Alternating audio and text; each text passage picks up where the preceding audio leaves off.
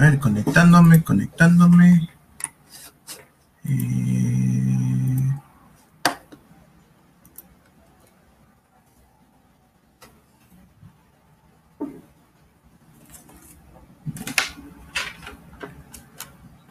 Conectándome, conectándome,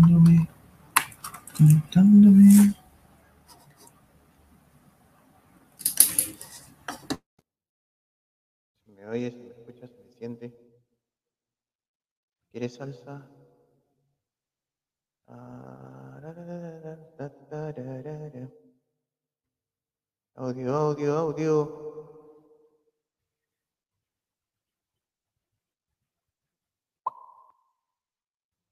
A ver. ¿Ah? Yo creo que estoy con eco. ¿Se me escucha? ¿Se me oye? ¿Se me siente? Por favor, confirmen. ¿Qué tal? Quiero dar la bienvenida. Buenas noches al programa número 23. Sí, 23. Podcast número 23 de Patriarcadio. Eh, hoy voy a tener como invitado a Capitán Perú. Este,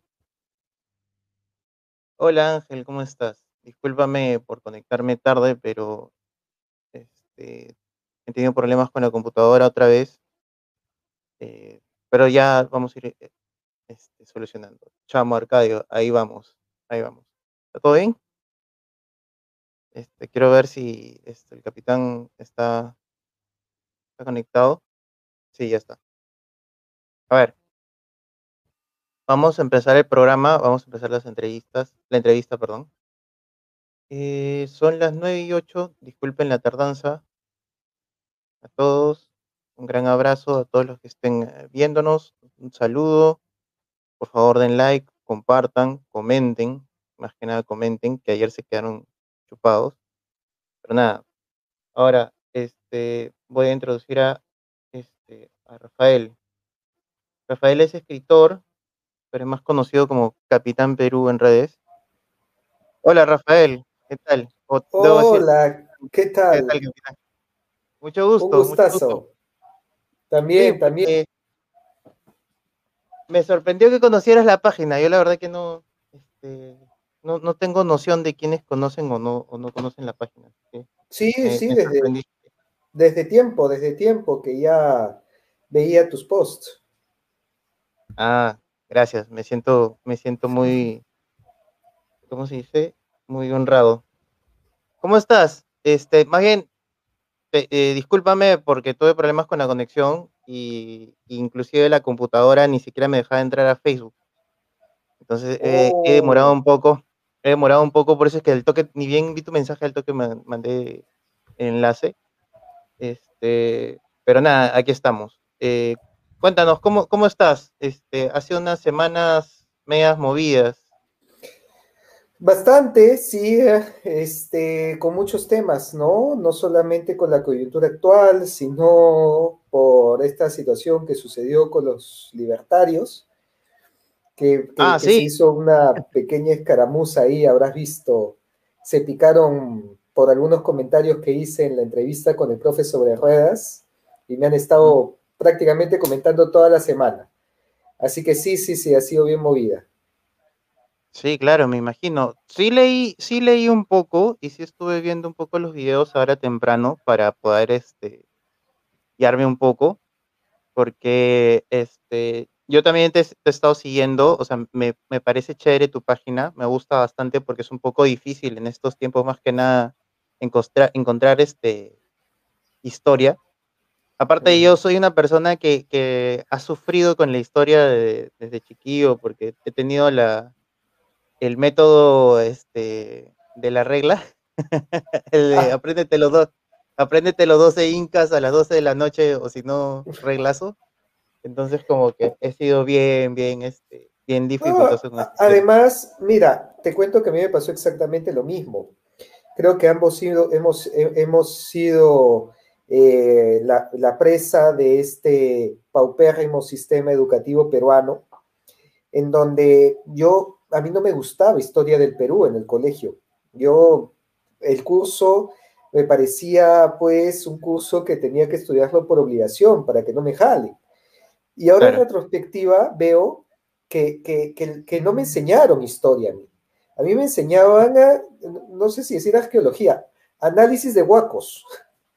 Porque, porque el curso de, por lo menos de- del Perú prehispánico, era cultura chavín. Cultura chavín tiene huacos negros con ah, este, asa y cuello.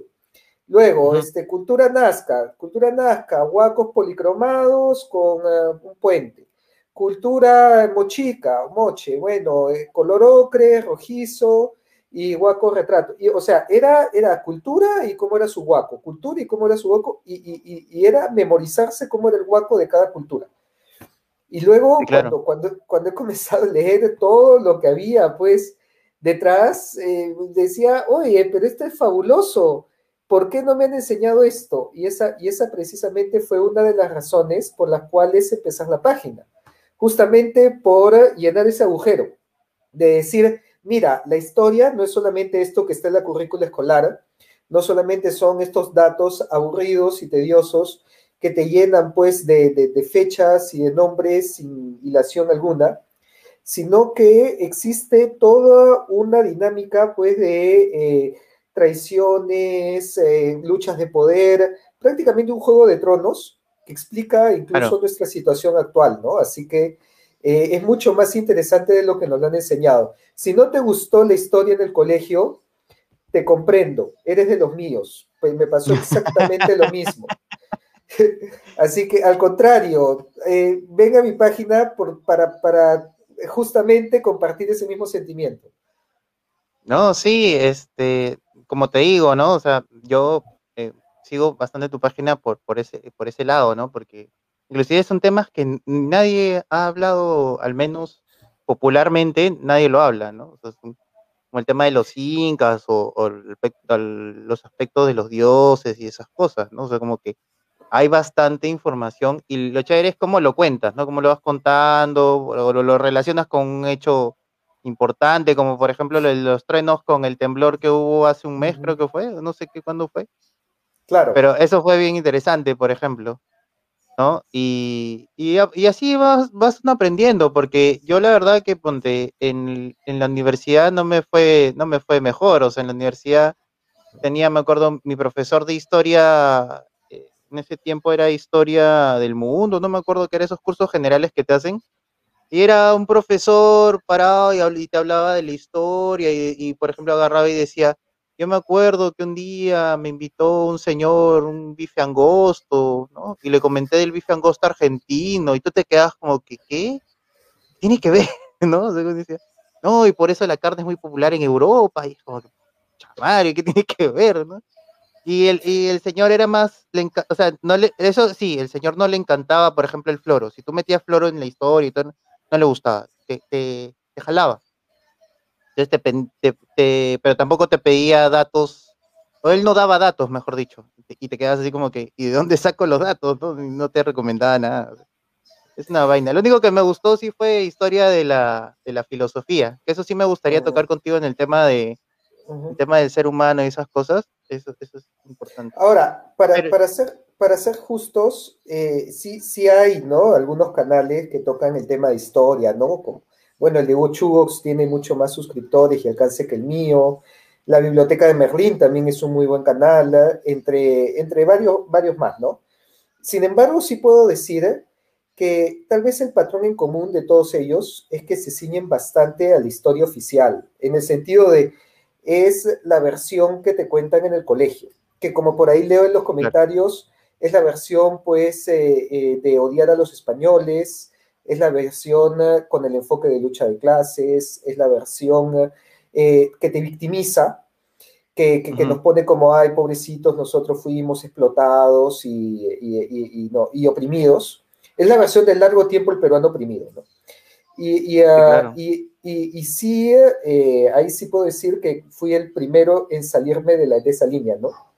Y, y de, un poco darle la contra a la versión oficial en temas de conquista, en temas de eh, la, independencia misma, de la, incluso pues del virreinato, de la Inquisición, de, romper todos esos mitos que muchos teníamos y que, y que ahí sí, por lo menos hasta hace un par de años nadie se metía.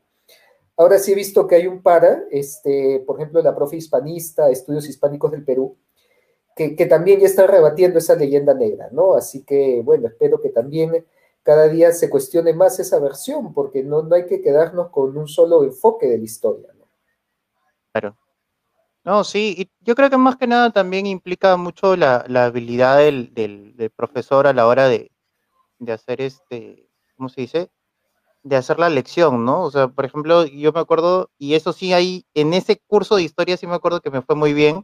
Era una profesora de historia de, secundaria que, la señora te hacía, por ejemplo, hace este, líneas de tiempo, pero sé creativo, ¿no? O dibuja mapas, este, mapas geográficos, ¿no? Mapas de Europa, y, me acuerdo que así me aprendí lo, el tema de las culturas pre, las que eran este, antes de los medievales, Mesopotamia, así, yo siempre tenía mano para dibujar, entonces me dibujaba Europa y comenzaba a ubicar, ¿no? Y, y, a la señora le encantaba, pues, ¿no? Porque nunca había visto este, mapas tan bonitos, cosas así.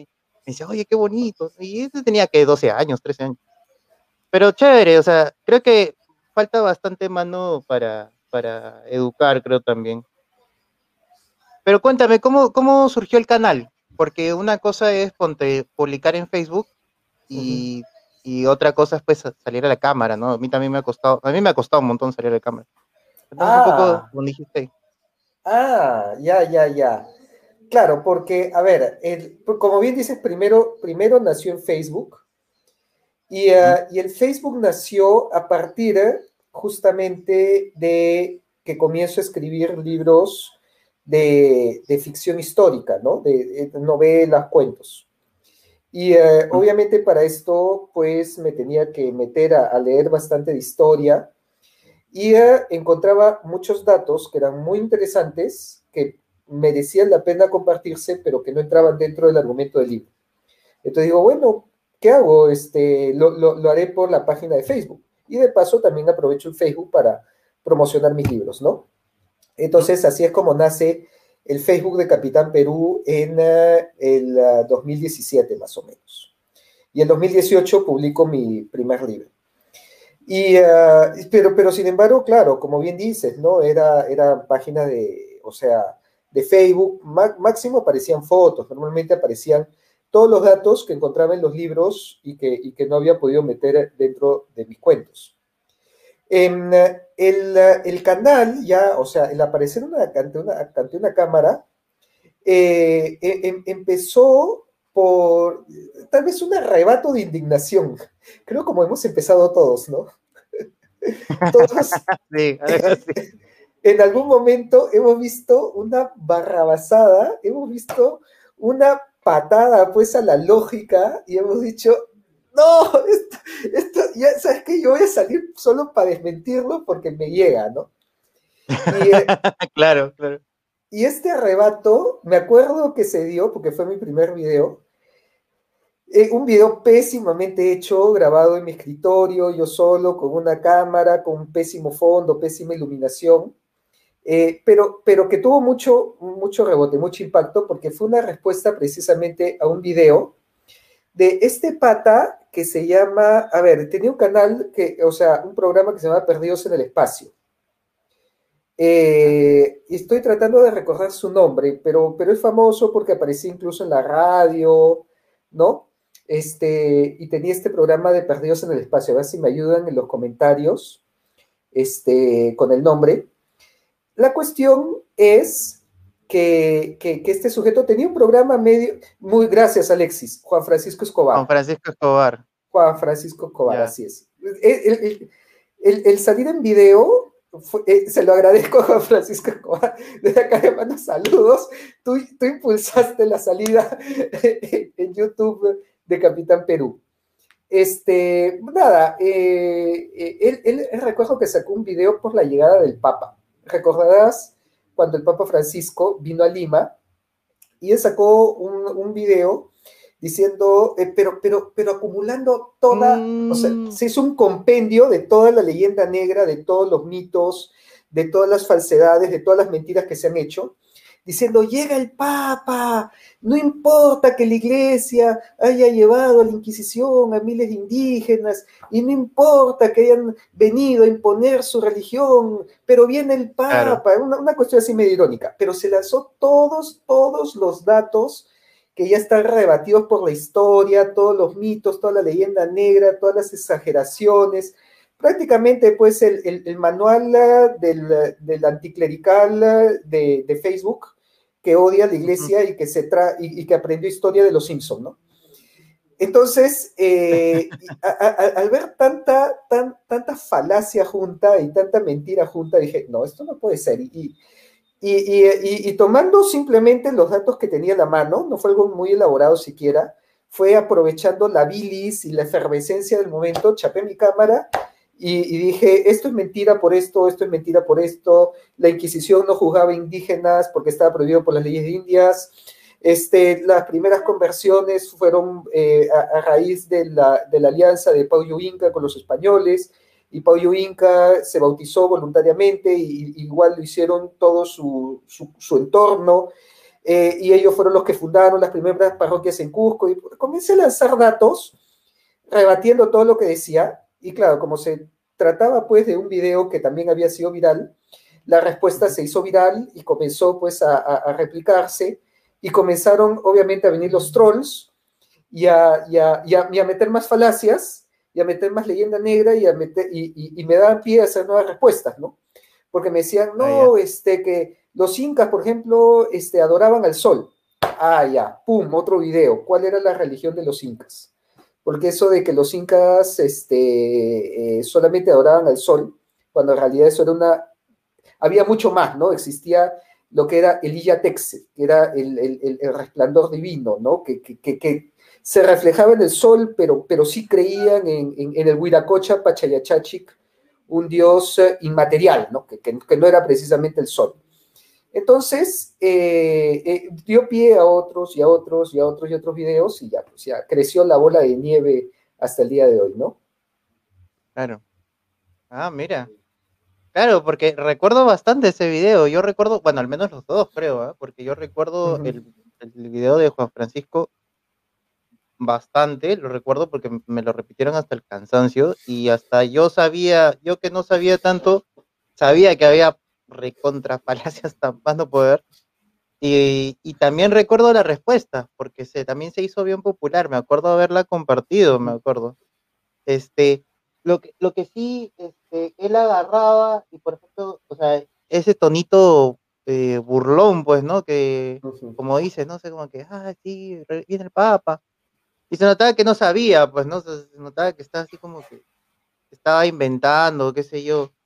Pero mira, no, no sabía que había, eso fue el 2018, o sea, es más reciente. o menos. Bueno, acuérdate que claro. la nació en 2017.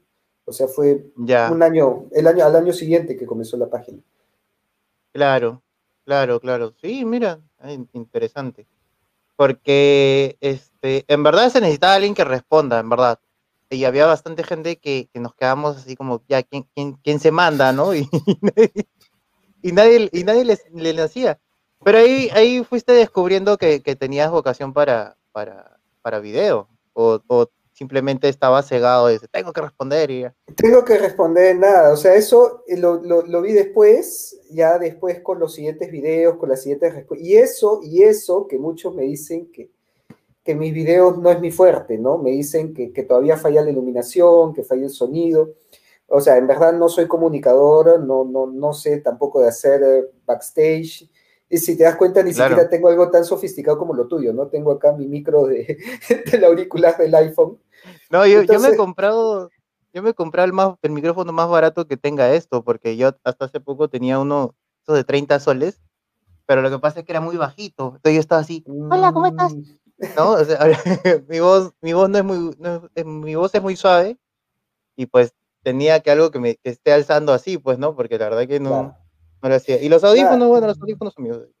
Bueno, ya, yo ni eso, y, y sí muchos me han dicho que, que me falta producción y que, y que tal vez por eso mi página de Facebook tiene más alcance que la de YouTube, porque cuando pongo datos y, hago post se, viraliza más que un video. Sí, claro. En verdad, la, producción ahí sí reconozco que... Y también algo que, me pregunto, bueno, yo, yo, no, yo por lo menos en, tu canal he visto que, que sí trabajas solo, no sé si tendrás alguien que te ayude, que te apoye, pero yo veo muchos otros canales que tienen todo un equipo de gente detrás de ellos, yo no sé cómo hacen. Yo, acá tengo mi cámara, yo, muchos mucho me, dicen, ¿no? Este, oye, este, dile, a Capitán Perú que, yo, no, ojo, soy yo que yo, yo hago el post, yo hago el video, yo hago la edición. Acá, acá prácticamente, yo estoy solo acá, no sé cómo hay otros youtubers que tienen todo un equipo, gente que les coordina, gente que les graba, gente que les edita. Claro. Y oye, pues estos sujetos, este, ¿de dónde sacan el dinero? ¿O se los hacen gratis? ¿O, o, cómo hacen? Porque acá yo solo me tengo que bandear con, con el post, con la información, con el video, con la edición, con el grabarme, con todo. Claro, no, no, yo también, o sea, ahorita estoy sufriendo porque, mira, yo solo me dedicaba al Facebook, nada más. Y el, el canal de YouTube lo tenía abierto hace como tres años. Creo que el único video que hice o mejor dicho, creo que hice como un par, pero todos eran en broma. O sea, eran videos editados de películas, algo así, y ponte, creo que hice, cuando vino Laje y Márquez la primera vez, no sé, este, los debes ubicar. Cuando vinieron la primera vez, hice un, hice un montaje de la escena de, de, Batman, este, Batman Inicia, cuando, cuando es, ah, la verdad que no, no, me acuerdo mucho de la escena, pero era como que esa parte que, el, ¿cómo se llama este pata? El espantapájaros entra a ver al loco y, le echa el gas, así, ¿ya? Puse que en vez de que le pone la máscara y lo comienza a asustar, puse que le pone, era un progre y le pone el libro del aje, pues no, y le dice, mira, y se, solo ven la portada y se asustan, y, y, yo no sabía, yo, no, yo no sabía, pero hasta el aje lo vio, y cuando yo fui a la firma me, me, reconoció y yo como que, ¿cómo me reconoces si yo no sabía? Yo no, yo necesito tu foto. Me dice, no, a mí me han dicho que tú eres este patriarcado. Y yo, oh, por Dios, ¿no? Me emocioné. Pero dejé ahí tirado el canal y la página la dejé ahí. Eh, perdón, o sea, lo único que usaba es Facebook. Y ponte, Jorge, lo, Jorge, el profe sobre ruedas. Claro. Le dije para entrevistarlo y me dejaba en visto. Y yo como que, ¿qué fue? ¿no? Dije, pucha, dije, no, el profe es votado, ¿qué será? Y luego me un no, me dice, no, no lee mensajes, no responde, este, tienes que hablar con, con Janina. Hasta que un día, me, este, como yo entrevisté a Lisandro, un día, este, Lisandro creo que habló con él, o no sé qué fue, y, y, él me habla y me dice, Jorge me dice, habla con, con Janina, te va a dar su, su número y ahí contáctalo para, para, para citar, un, citar, pues, ¿no? Una entrevista. Y yo me quedé como que, ah, ¿Qué? ¿Tiene, ya tienen secretaria. Tiene secretaria, tiene ayudante. Sí, es lo mismo que yo también me pregunto. ¿Tiene, yo la otra vez también vi un post de Anca en donde salía con todo el equipo de Rimayacta y eran un manchón de gente. Sí, claro. Yo tengo una foto de mi equipo, yo con mi selfie, yo solo, sí, yo no. Ahora, yo creo que en tu caso sí se ha necesitado más coraje para salir a la cámara, porque yo imagino que tú debes tener toda una horda de feministas que están detrás de tu cabeza. Porque tú sí has sido bien, bien bravo con, en irte contra las feministas. Tú no has sido nada de políticamente correcto. Tú has sido con la pata en alto. En mi caso, ya, por lo menos yo digo, ya, pues historia, cultura, como que es un tema que Facebook no lo banea tanto, ¿no? En tu caso, yo sí, yo, yo sí imagino que, que las reuniones feministas tienen un, un, un círculo no, con, con, tu foto para lanzarle dardos. no, no, alucina que yo, yo empecé este, con miedo, por eso es que la página nunca publicaba nada de mí, ninguna foto ni nada, porque yo, yo estudié arquitectura pues, y, en mi carrera estaba lleno de zurdos, pues. Claro, obvio. Y estaba así como que, ya cuando me vieron, ya que publicaba un poco en mi muro, me comenzaron a eliminar. Y dije, ah, ya, así es, así es la cosa. Inclusive, amigas que había ido hasta su cumpleaños, este, chicas, amigas que consideraba lesbianas, todo, que me iba hasta su cumpleaños, así con todos los chicos de todos lados. Y, yo no, no, me arrochaba ni nada, ¿no? O sea, no es nada del mundo, pero Pero como se pusieron en ese plan, ya no insistí, ¿no? Por eso también como que he tratado de estar por lo bajo un poco. Pero ya cuando ponte, ya cuando el tema político ha estado fuerte, fuerte, ahí dije, ya se van al carajo. Porque ahí comencé a publicar. Ya te, te tocó el ocho, Kiko. Claro, ahí sí ya el, el, momento Capitán Perú con, por, el, por, la- por el tema de Juan Francisco, así igualito. No, ya se van al carajo. ¿Cómo van a venir a aceptar a.? Y dije, ¿cómo van a aceptar a Vizcarra que toda la nota y vienen acá porquería de mierda? Y la gente me dice, ¿pero qué? ¿Cómo vas a criticar a Vizcarra? Y no sé. Y pucha Ah. madre, no. No, no, no.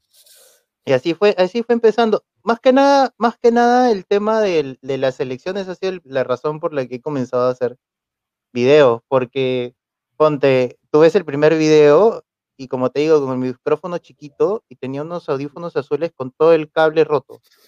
Pu- Puro, puro, guta- pura gutapercha. y hablando mal, la cámara se me iba. Ah, Era un desastre, pero así empiezas, así empiezas en Así verdad. comenzamos todos, sí. Pero bueno, está, este, yo creo que este, está para más. Yo, mira, eh, yo no me, yo no me estoy preparando, o sea, las entrevistas tengo apuntadas preguntas, pero a veces la gente se va de largo y pucha, ya los dejo hablar, pues no, O sea, yo- no me gusta interrumpir tampoco, porque a veces este, entran en un tema de concentración y todo y, y se mandan. Pero ya, ya nos explayamos un poco de la... No, no sé si has visto la película de Pixar, Soul, Ya, que hay una parte de la película que dice, pero se refiere a la música, al arte, cuando entran en la zona. Y, y es como que, que, que, que entra en un estado superior, así, que alcanza, despierta el octavo sentido de Caballero del Zodiaco, y ya, Ya. te vas en, te vas en YOLO nomás. Claro, claro, sí, sí, me acuerdo. Esa película no, este, no me pareció, este, creo que estu- la estuvieron criticando por progre y no sé qué cosa, pero no. Ya, bro, eh, si vas a ver algo Ahora- de Disney, ya tienes que ir en la cabeza de que vas a ver algo que definitivamente no es, no va a ser Sí, ni tradicionalista ni conservador. Ya tienes que ir con el chive en la cabeza de que vas a ver inclusión ahí a la fuerza, así. Claro, cómete la inclusión, maldito patriarcal, machista, opresor. Ya tú dices, ya, Como- pues ya es, como ya, esa, pues. esa foto de esa flaca que le tienen, este, le tienen la boca abierta y con un tarro de leche. así. Sí, tal cual, no, sí. Eso es como ir a McDonald's e indignarte porque te encuentras mucha grasa, pues. ¿no? Es como decir, oye, acá no hay nada nutritivo. No, brother, no. Es comida chatarra, es comida rápida. Acá vas a venir a alimentarte de basura. Ir a Claro. cualquier local de comida rápida y decir, ah, yo sé que acá voy a comer porquería y media. No, no, no, voy a, no vengo acá a nutrirme, acá vengo a, consumir chatarra. Igual, igual Pero es ahora- Disney, pues. Pero ahora cada vez lo hacen más caleta. Más bien yo te iba a preguntar. Se me va la voz. Te iba a preguntar porque ponte, este, estábamos hablando del canal, pero yo quería preguntarte cómo sale lo del tema de del capitán. O sea, ¿eres fan de cómics? O, Yo o recontra. simplemente por las películas. Re- Recontra, no, no, no, yo desde niño. Guarda, guarda. Sí, es que esta silla ya se Ya- muere. Ya. Se está cayendo en pedazos ya el stage. Es el, ¿cómo se dice? Mucho hablar de Disney. Sí, el- te, te está penando ahí el, el espíritu del progresismo, te pena.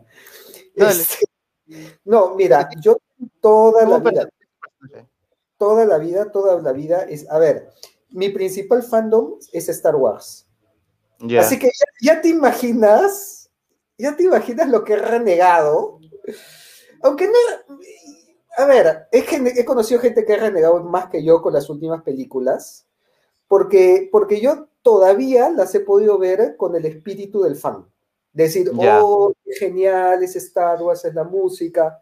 Y ya dentro de todo yo sé que no, como te digo, yo ya voy concientizado, yo ya voy con el chip en la mente diciendo, esto no va a ser lo de los 80, nunca, nunca, jamás ya, ya, ya esa época ya pasó. Ujú. Eh, eh, eh, pero, pero yo desde niño he sido fan de Star Wars, he sido fan de los cómics, he sido fan de los superhéroes, he sido fan de, del cosplay desde el año 2009, que, con- que fui a la- al, al primer Otaku Fest, imagínate, rodeado de otakus. A su madre.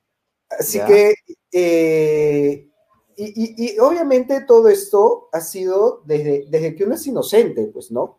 Desde uno, desde que, ahora, claro, inocente también es verdad que, que, lo, que, la, que los cómics y que todo esto de los ochentas no estaba contaminado con, con, con, ninguna de estas corrientes todavía, ¿no? Pero, pero igual, eh, ahora yo veo Star Wars y yo sé que tiene componentes New Age. Son claros, me son obvios ahora. O, o, eh, cuando, cuando, cuando, tenía pues siete años no, no, no, decía, ah, pero acá hay un relativismo moral y acá hay un componente de secretismo entre el budismo y el cristianismo. No, pues no decía eso, ¿no? Yo decía, decía, ¡ay, qué chévere la fuerza, el, lightsaber y, el maestro Yoda! Eh, soy, eh, soy su hincha.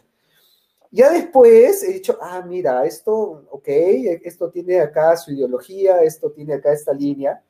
Y, claro, uno que medio se decepciona y uno que me dice, mmm, sí, pues por aquí me estaban metiendo su, su, su ideología. Pero por otro lado uno dice, oye, esto es lo que me ha gustado también toda la vida y, y todavía me emociona y todavía me gusta eh, la esencia, los efectos, la música de John Williams y, y, y, algo de lo que hay detrás, porque no todo es malo, ¿no? O sea, claro. el, la lucha del bien contra el mal, el lado de la luz contra el lado oscuro, sí es algo que, que me parece muy rescatable, muy bueno, ¿no? Entonces, eh, igual, me igual con los superhéroes, desde toda la vida he sido fan de los superhéroes.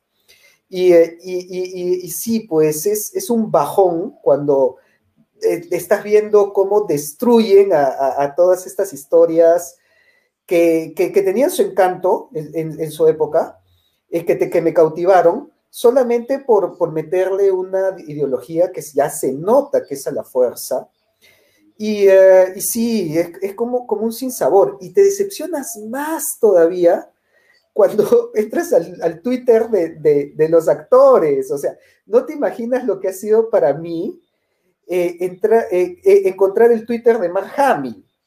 Eso te iba a decir. a, Mark, a Mark Hamill era pues Luke Skywalker. Yo lo tenía en un pedestal, a Mark Hamill. Pues era. Yo, yo me he ido hasta hasta Los Ángeles para tomarme foto con Mark Hamill. Yo tengo ahí, yo tengo en un cuadro mi foto con Mark Hamill autografiada y, yo la veía, pues decía, oh sí, me tomé foto con Mark Hamill, que la fuerza te acompañe, maestro Jedi. Y en eso entro a su Twitter y veo al sujeto eh, apoyando el aborto. Y, eso fue la música de Rick and Morty, ¿no? Y que se pone pues todo, todo en escala de grises y el fondo se rompe como cristales y empieza a caer y suena la música, claro. ¿no? Hello, darkness, my old friend. Y dices, claro, todo el meme, todo el meme así se convierte. Tú dices, no, no claro. ¿por qué? Vieron.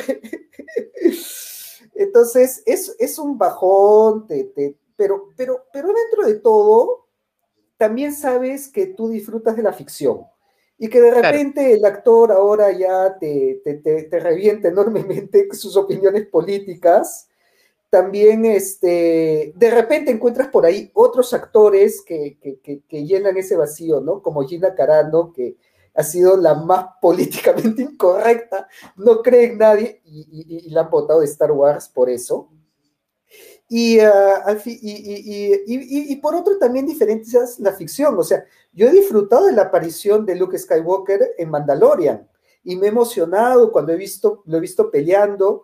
Y claro, en el fondo hay una vocecita que te dice, es progre, es progre.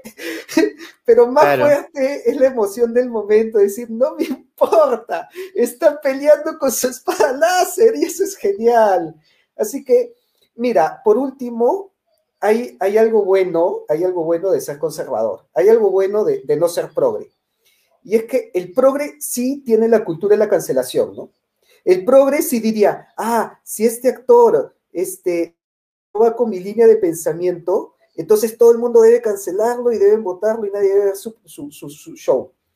Y nosotros no pensamos así, o sea, porque Mark Hamill pues sea recontra progre, yo no voy a dejar de ver Star Wars, ni voy a decir, ah, voten a Mark Hamill que claro. nunca aparezca en Star Wars. yo sé que, una, que, el, que el pata puede tener sus opiniones personales y yo también sé que me va a seguir gustando Star Wars, que es una historia de ficción que, que, que, que en el fondo no es verdad y que la puedo disfrutar más allá de todo el trasfondo político y la cochinada que haya detrás. Es una historia que disfruto, como, como, como muchísimas historias que podemos disfrutar. Así que eh, es lo bueno de no ser progre, creo, que podemos disfrutar de esos shows aunque, aunque no nos guste toda la ideología que hay detrás, ¿no? No, claro. O sea, justo eso es lo que hablábamos hace unos programas atrás, que era el tema de, que ponte, este, que si alguien se, eh, un actor o, no sé, actriz, diga que es progre o algo más radical, que sea comunista, o sea, probablemente no deje de consumir porque... Eso, eso ¿sabes con quién me ha pasado? Con, ¿Con, el pata, con el pata que, ahora acaba de aparecer en Black Widow como el guardián rojo, que muchos me han dicho se parece a tu traje, los colores se parecen más. Ah, ya. Y él, él no, me acuerdo el nombre ahorita, pero él, él actúa en Stranger Things. Sí, sí, sí, él es el policía. Sí, sí, sí, él es el sheriff, él es el policía. Y a mí me encantaba su personaje, eh, más en Stranger Things que en, que en La Viuda Negra pucha, yo lo, o sea, eh, hay, personajes con los que te identificas, ¿no? Y él era el sheriff, el comisario bueno, que obedece siempre la ley y que, y que se sacrifica, y que, eh, o sea, el, el, el, llanero solitario de antaño, ¿no? Y esos personajes gustan, pues entonces dije, ¡ay, qué chévere, qué bacán! Y ahora veo que el actor está comentando a favor, pues, del socialismo, a favor del comunismo. Y, ah, claro, se mandó un discurso de, ah. un discurso anti-Trump creo, en una premiación cuando los premiaron a todo el, todo el grupo. Sí, sí, sí, sí, sí. Sí me acuerdo, sí, sí me acuerdo. No sé cómo se llama, pero sí sé quién, sé quién, sé no, quién me, no me acuerdo. A ver, ahí en los comentarios nos ayudan con, con, con, Google. Sí, creo que es el nuevo, este, ¿cómo se llama este personaje? Eh, Hellboy el nuevo Hellboy. Sí, sí, sí, es el nuevo Hellboy. Y bueno, el meme se hizo las caras que ponía Winona Ryder durante su discurso, porque fue como. esa cara de. Esa cara se volvió aquí, se volvió meme. Pero ponte, ahora que justo también me están recordando, ¿cómo es que dices ya, Capitán América? ¿O es por la película? ¿Eras fan antes por los cómics? Bueno, en verdad, de, todos los superhéroes de Marvel, mi preferido es Spider-Man, así que ni, Capitán América ni Iron Man, como dice Luigi, a que le mando un saludo a Luigi, me, entrevistó también la vez pasada. Este, así que, pero, pero obviamente yo no iba a salir de Spider-Man porque no creo que me quieran ver en mayas, ¿no? Claro. No, es así que, más, este, más, más notorio. Sí, no, no, ni hablar, ni hablar. ¿eh? Ahí sí me daría mucho roche. Este, entonces, yo creo que el, Capitán América se prestaba más a lo que quería hacer, por, porque quería mostrar el escudo del Perú, la bandera del Perú. Con Iron Man no, ni siquiera se hubiera notado, creo. Sí, claro. Así que Capitán América sí podía meterle el tema peruano y que se note. Inclusive creo que alguien hizo cosplay del, traje de Iron Man con un símbolo patrio, no me acuerdo, no sé si era el escudo o algo, pero eh, recuerdo haber visto una versión. He, visto dibujos de una, creo que es Cuscomics, que hizo a los superhéroes, pero con, temática peruana. Este, pero, o sea, sí, de hecho, sí se puede, ¿no? Pero, pero creo que el escudo ha quedado bien, así que no me quejo. Fue una buena decisión. No, sí, se ve, se ve muy chévere, es muy emblemático. En verdad la gente le, le gusta, le gusta bastante. Pero lo que sí, eh, mira, ahora que me dices que, que no eres fan de, eres más fan de Spider-Man y me dejaste con la pregunta en el aire, porque te iba a preguntar por lo, lo que está pasando con el nuevo Capitán América, que es un, que han hecho un, un cómic con el discurso de izquierda así. Total, sí. ¿No? Como que Claro. Como que Estados Unidos es lo peor, que América no debería ir por libertad y no sé qué cosa, que es racista. No Así sé qué más. En, la serie de Falcon y Winter Soldier también, también, Vi, el, discurso y dije, ah, aquí está, ya le tenían que meter también todo su discurso político. Y aún así disfruté la serie y de hecho he visto también la siguiente que es Loki Eh, porque como te digo, eh, es lo bueno de no ser progre. Un progresivo hubiera ido despotricado y hubiera dicho, no vuelvo a ver, nunca más. Nosotros no, nosotros eh, lo vemos y nos reímos, decimos, ah, bueno, ya, pues metió su discurso, pero las peleas estuvieron buenas. Y, y en el fondo sabemos que es parte de la ficción. Y, y- yo no veo incompatible el, el tener una idea contraria a lo que están diciendo ahí y que aún así te guste. Es como que, a ver, eh, pongámoslo con otro arte, ¿ya? Pongamos, pongámoslo con, ah, eh, con la música. También sabemos que hay muchos artistas que me puede gustar su música, pero, pero su ideología es totalmente opuesta a la de uno. Incluso empezando por los Beatles. O sea, tú escuchas hablar a John Lennon y, y- y yo prácticamente digo, estoy en contra de todo lo que John Lennon piensa. Eh, eh, Claro. Es más, estoy en contra de todo lo que plantea en Imagine. Imagine es una sí. canción con una letra pues recontra eh, relativista, New Age, progre, ¿no? Pero, pero me gusta su música, pues, ¿qué quieres que haga? Claro. Yo, yo escucho una canción de los Beatles y me pongo a cantarla. No, claro. Y, y creo que cualquiera, ¿no? Entonces, eh, yo creo que, que- que uno puede disfrutar del arte y- y ser opuesto o no estar de acuerdo con el pensamiento del, del artista, pero igual disfrutar de su música, disfrutar de, de, no sé, de sus pinturas, de sus libros, ¿no? O sea, si lo he hecho Sí, bien, claro. pues eh, si, si he hecho buena música, obviamente, ¿no? Se disfruta. Otra cosa es que te hagan Sí. cualquier porquería eh, bajo, bajo la excusa de arte, ¿no? Esto es arte y te pega un plátano en la pared, ¿no? no, pues hablo, hablo de un... ¿Qué pasó? ¿Qué pasó? ¿Qué- Eso, Ah, eso pasó. No sé. ¿No Eso pasó, pues. plátano? Por eso lo digo, por eso lo digo, porque eso pasó. Y un señor llegó, ¿viste el señor? Que me pareció un señor, lo arrancó y se lo llevó. y se lo comió en cara de Y dijo, un plátano, un plátano. Justo tenía hambre y lo arranca y se lo come. Es lo mismo No, que, claro. que una, que una señora, que la señora de, de limpieza, no sé si es meme o es verdad, pero, pero vi una historia donde la señora de limpieza, creo que era del MoMA de Nueva York, decía, ¿esto es arte o puedo barrerlo?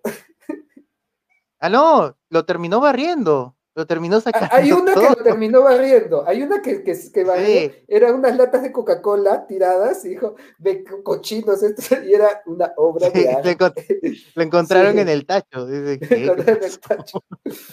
No me refiero obviamente a ese arte, pues no, ese arte no tiene ni pies ni cabeza. No, claro. Me refiero a un arte bien hecho. Me refiero a Queen. Tú no puedes estar de acuerdo con la ideología de Freddie Mercury, pero vas a, cas- vas a cantar Don't Stop Me Now o, va- o- o- o vas a cantar, pues, este, no sé, Under Pressure, ¿no? Claro. Sí, claro. O sea, obviamente hay un límite, ¿no? No te vas a poner este cantar canciones de Charles Manson, ¿no? Pero, Ah, ok. pero sí, Es es Es- hay un es- límite. es- hay un límite, es cierto, es cierto, sí, es cierto. No, pero, pero a la que voy es que sí, ¿no? O sea, sí, sí pasa bastante. Y normal, o sea, también los que no quieran consumir o no quieran apoyar, están en su derecho, o sea, no, no se le quita nada, ¿no? Es que O sea, si como creo que esa intrusión no, no, eh, eh, eh, es más, bien lo que criticamos, ¿no? Ese, es, es- esa censura de lo políticamente correcto, ¿no? Los, los políticamente Claro. correctos que tienen el discurso, el discurso único, ¿no? Y, y eso, Claro, por no sé, por ejemplo, a mí me pasa mucho que, por ejemplo, yo critico algo porque a veces ya la página se ha vuelto una extensión de mí, una extensión muy radical a veces, pues se ha vuelto una extensión de mí y, y donde a veces critico, por ejemplo, el, el disco, el disco este que está sacando Metallica con reggaetoneros Y escuché varios samples y dije, esto es una basura. y lo critiqué, ¿no? Y me dijeron, oye, pero si el disco todavía no ha salido, pero tú puedes notar cuando algo ya, o sea, ya varias canciones claro. es muy malo, pues, ¿no? Y, y me comenzaron a decir que parecía progre. Y yo le dije, un momento, aguarda, compadre. Cualquiera puede hacer una crítica. O sea, ya sea constructiva o mala, cualquiera puede hacer una crítica. ¿eh?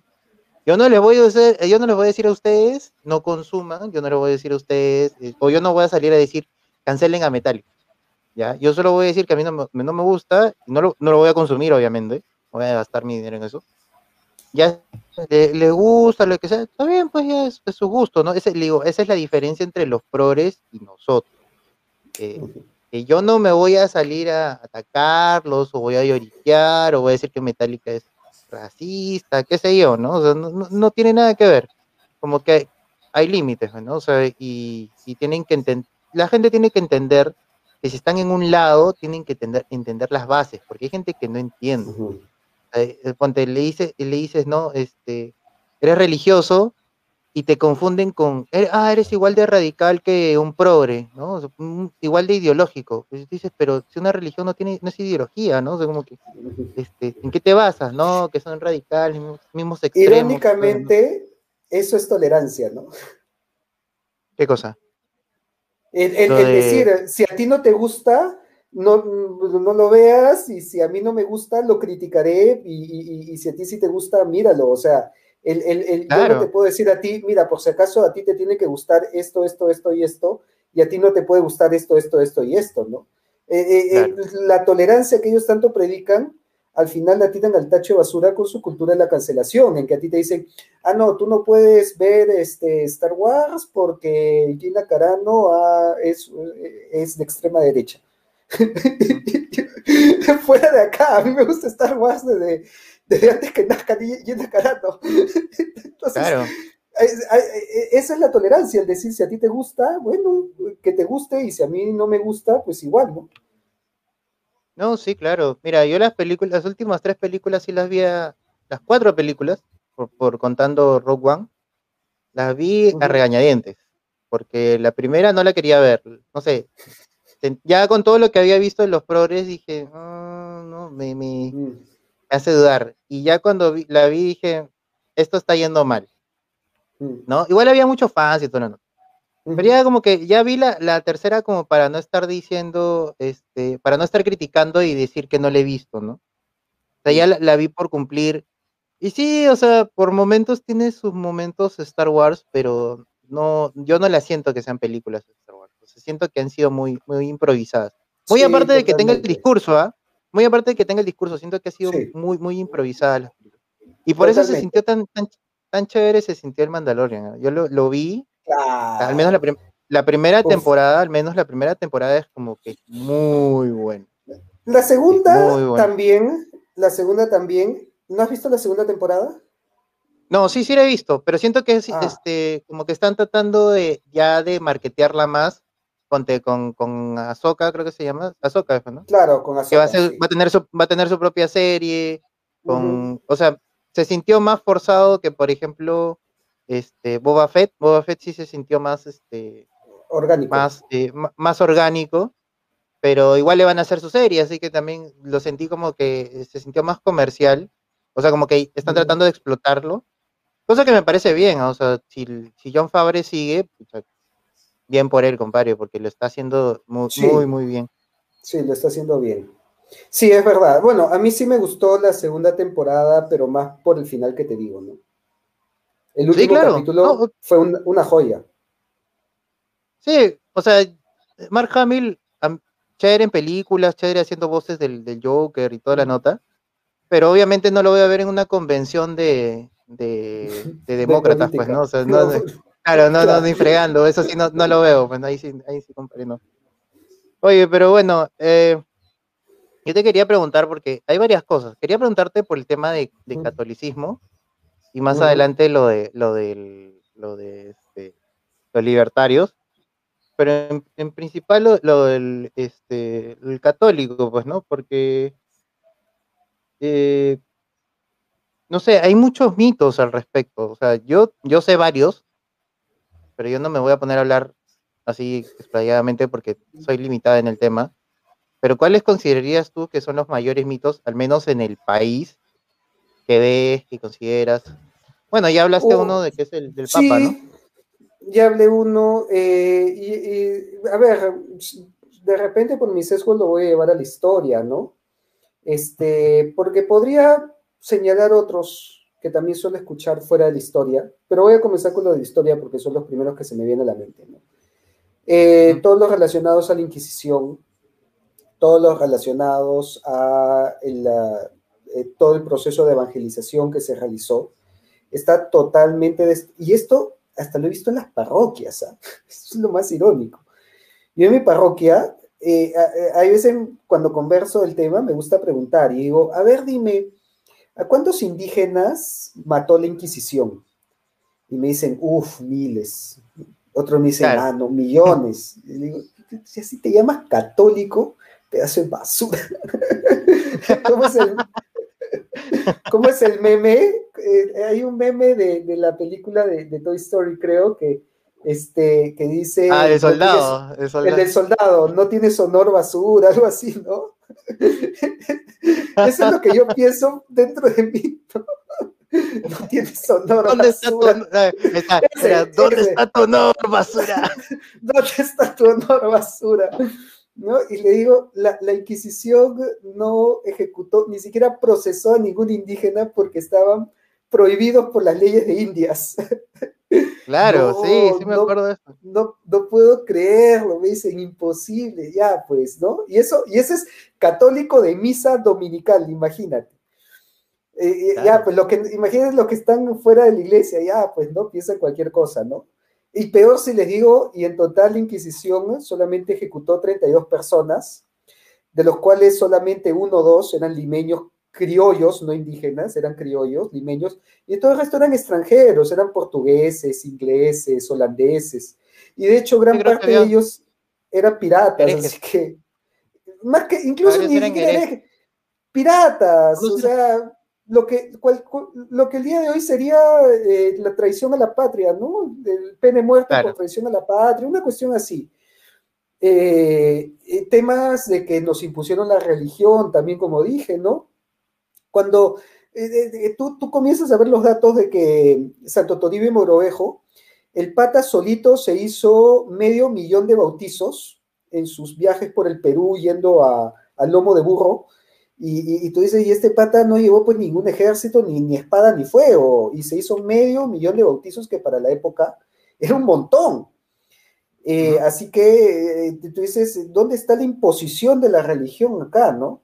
O ves estos otros datos que eh, las panacas incaicas que se aliaron a los españoles pidieron el bautizo voluntariamente, ya de repente más por un tema político que de conversión, pero lo pidieron voluntariamente porque los veían como aliados, o sea, todos esos temas están totalmente distorsionados, llenos de leyendas negras, y que hasta lo, lo, que más me da pena es que hasta los mismos católicos se lo creen, porque simplemente no, no, no, no ni siquiera les preocupa formarse, ni investigarlo. Y eso, y eso creo yo que es el gran problema actual de, de la iglesia. Hay veces, yo, yo escucho a los propios catequistas y digo, oye, si esto hubiera sido mi catequista, yo sería ateo el día de hoy, ¿no? con todas las barrabasadas que está hablando. Y, y entiendo, entiendo a la gente que, que, se va de la iglesia, porque, porque digo, claro, con, con, con, estos catequistas y con estos formadores, cualquiera se va, ¿no? Cualquiera con dos dedos de frente se va. Y, y, sí. y ¿sabes dónde ves este problema de la iglesia? Cuando este, encuentras que uno de los fundadores del Partido Morado, que justamente lo entrevisté en mi página, y ahí puedes buscar la entrevista en mi canal, es católico. Imagínate, católico. y, y, y, el pata me defendía el aborto, me defendía la eutanasia, me defendía el consumo de drogas. Yo decía, brother, saca, saca tus encíclicas, saca la doctrina social de la iglesia, o sea, estás pateando todo el catecismo y lo estás tirando al tacho de basura. ¿Cómo puedes permitir esa, esa, que, ¿cómo, ¿cómo, puedes hacer compatibles los dos? No, que hay que separar iglesia y Estado, y fuera de acá. Está, eh, eh, esto es incompatible, no, no, no se puede mezclar. Y, y, y, ahí tú te das cuenta y dices, no, pues eso, eso definitivamente es un problema de formación terrible, terrible, terrible. Y, uh, y, que, y, que, y que trae como consecuencia toda la crisis que estamos viendo, y trae como consecuencia, pues, que, que la gente eh, haga, haga, estos cuestionamientos. Y muchos, ok, entiendo que muchos sean válidos, pero, pero en verdad de los válidos veo muy pocos. Más que todo son cuestionamientos. Sí. Uh, me colgué, creo. Se fue creo el internet. Hola, hola, hola. Hola. Sí, te escucho, te escucho, pero, pero, pero te veo congelado. Creo que se me fue mi internet. Sí, creo que por un segundo se, se congeló. Este, estabas hablando de, de, de- ¿cómo se llama? Del de este político, de este fundador Ok. de Ya, sí. claro, claro, ¿no? Y, eh, y- y bueno, entonces, entonces decía, pues, ¿no? Que, que- que- que obviamente con, con ese nivel de formación paupérrimo en la iglesia, salen pues cuestionamientos que no tienen ni pies ni cabeza. Y, y decía que hay muchos eh, cuestionamientos que sí son válidos, ¿no? Pero, pero claro, obviamente son más filosóficos y, y- y es más de cuestionar el esencialismo versus el existencialismo, que, que por ahí pues yo le puedo encontrar alguna lógica, pero esos son los que menos usan, ¿no? Más usan falacias, ho- hombres de paja, extrapolaciones, eh, falsas dualidades, ¿no? Este, em, cuestionamientos del tipo, en los colegios deberían enseñar más Excel y menos cursos de religión.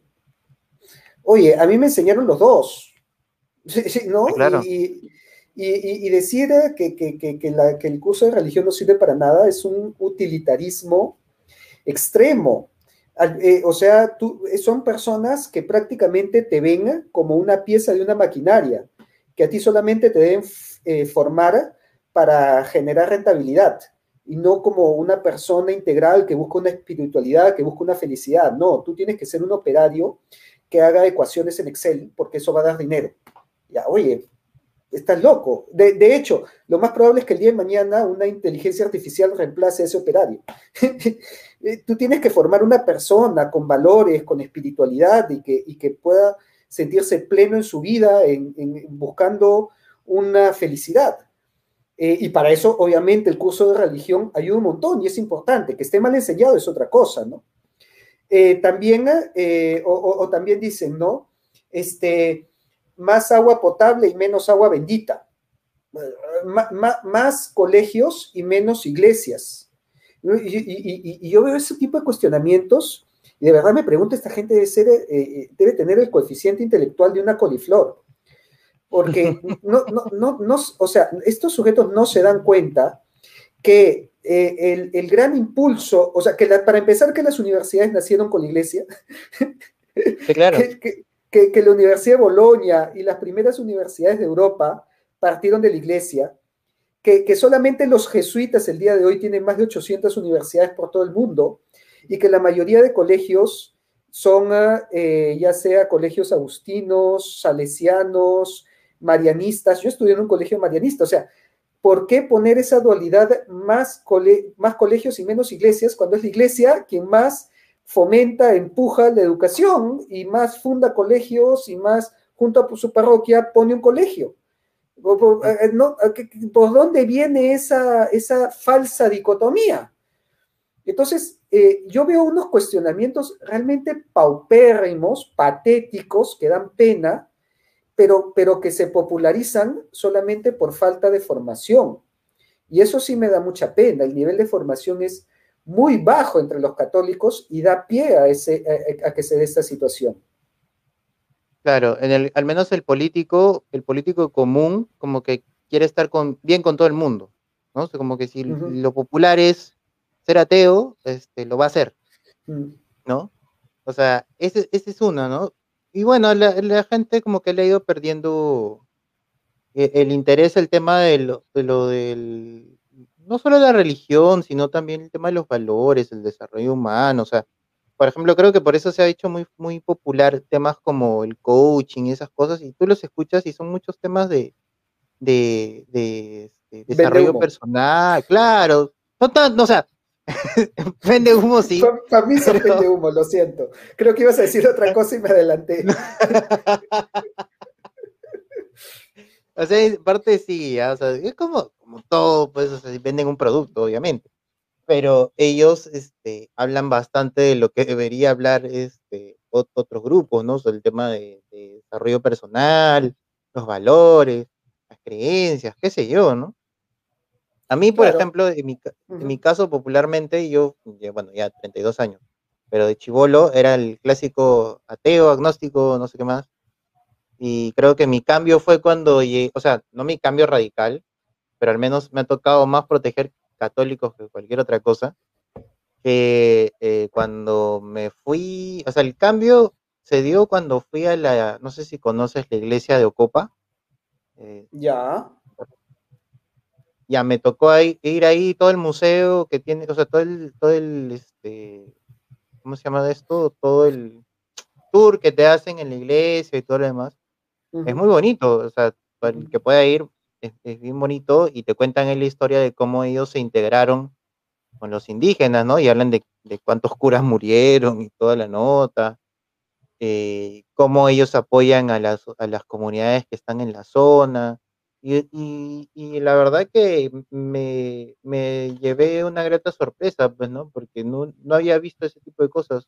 O sea, te hablan muy poco y creo que también hay, hay mal por las parroquias porque simplemente se dedican a enseñar cosas de la Biblia, pero no tratan de relacionar el tema de historia, el tema de la cultura peruana con, con la iglesia, pues, ¿no? Porque es hasta ahí ellos mismos tienen que empezar a hacerlo, pues, ¿no?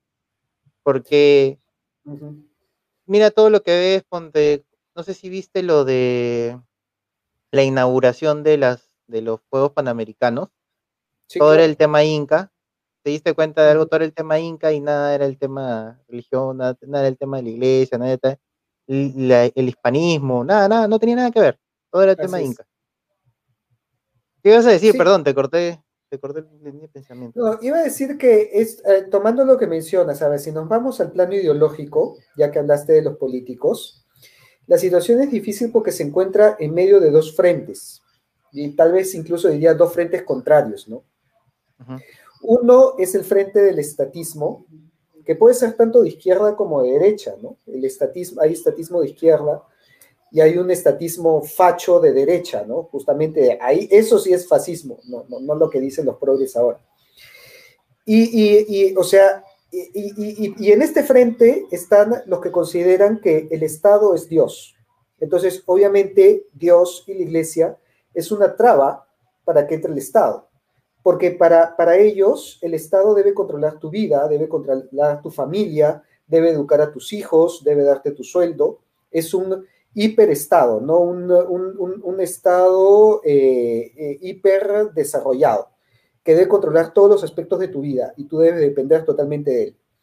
Y obviamente la, la iglesia, con sus obras de caridad, con sus colegios, con sus misiones, con eh, su eh, caridad social, es una traba, es una traba para esto, es un impedimento. Entonces, obviamente, que van en contra de la iglesia, pero para que sea reemplazada por el Estado eh, elefantiásico, que, que, ahora tú le debes rendir adoración al Estado.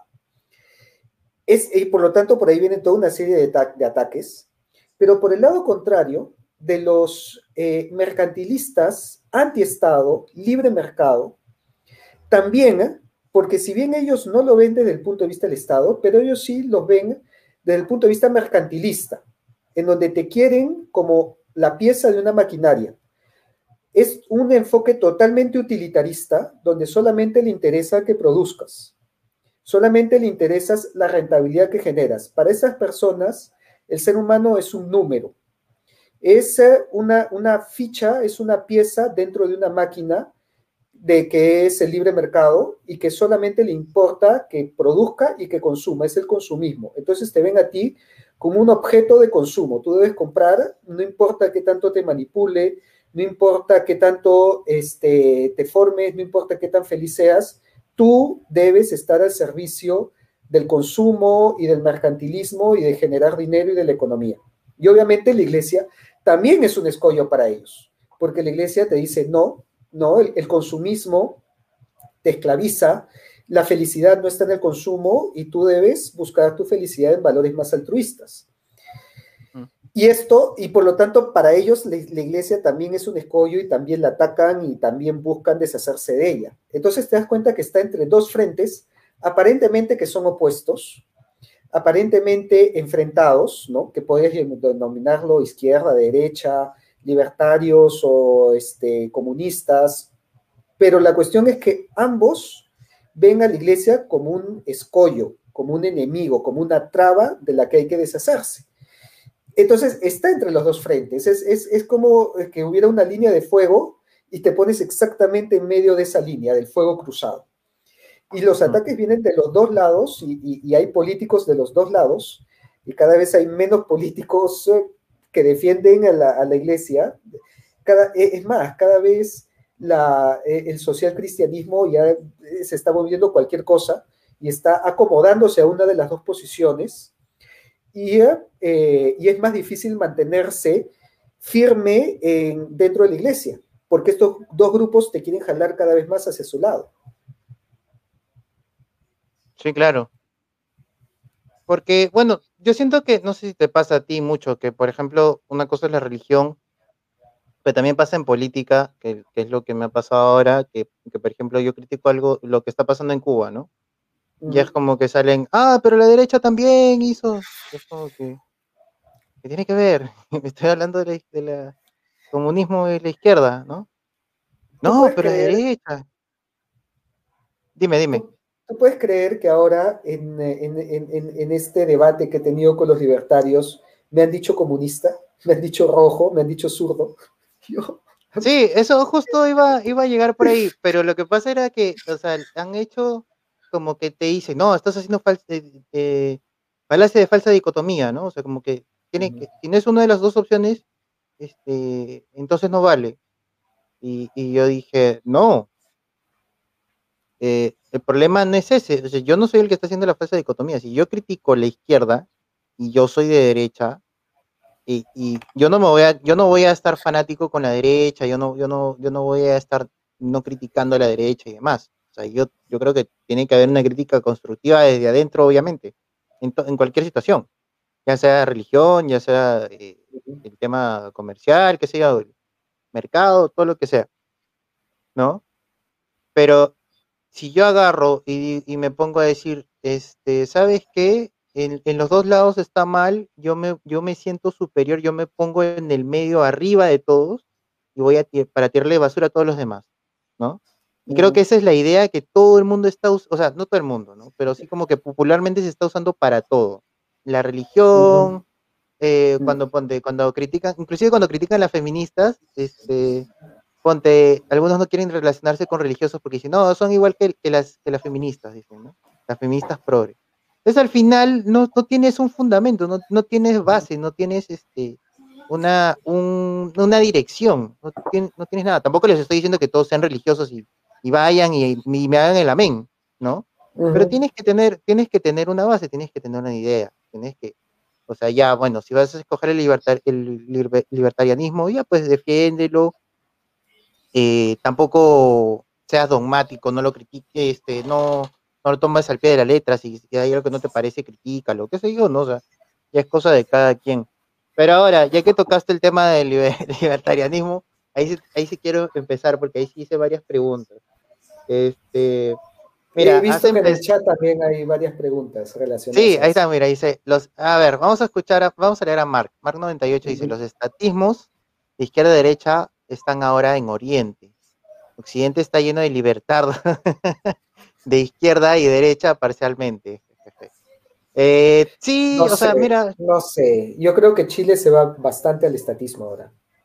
sí, bastante hacia la izquierda. Y Ar- Argentina está totalmente ya estatista, o sea, el Estado es omnipresente. ¿no?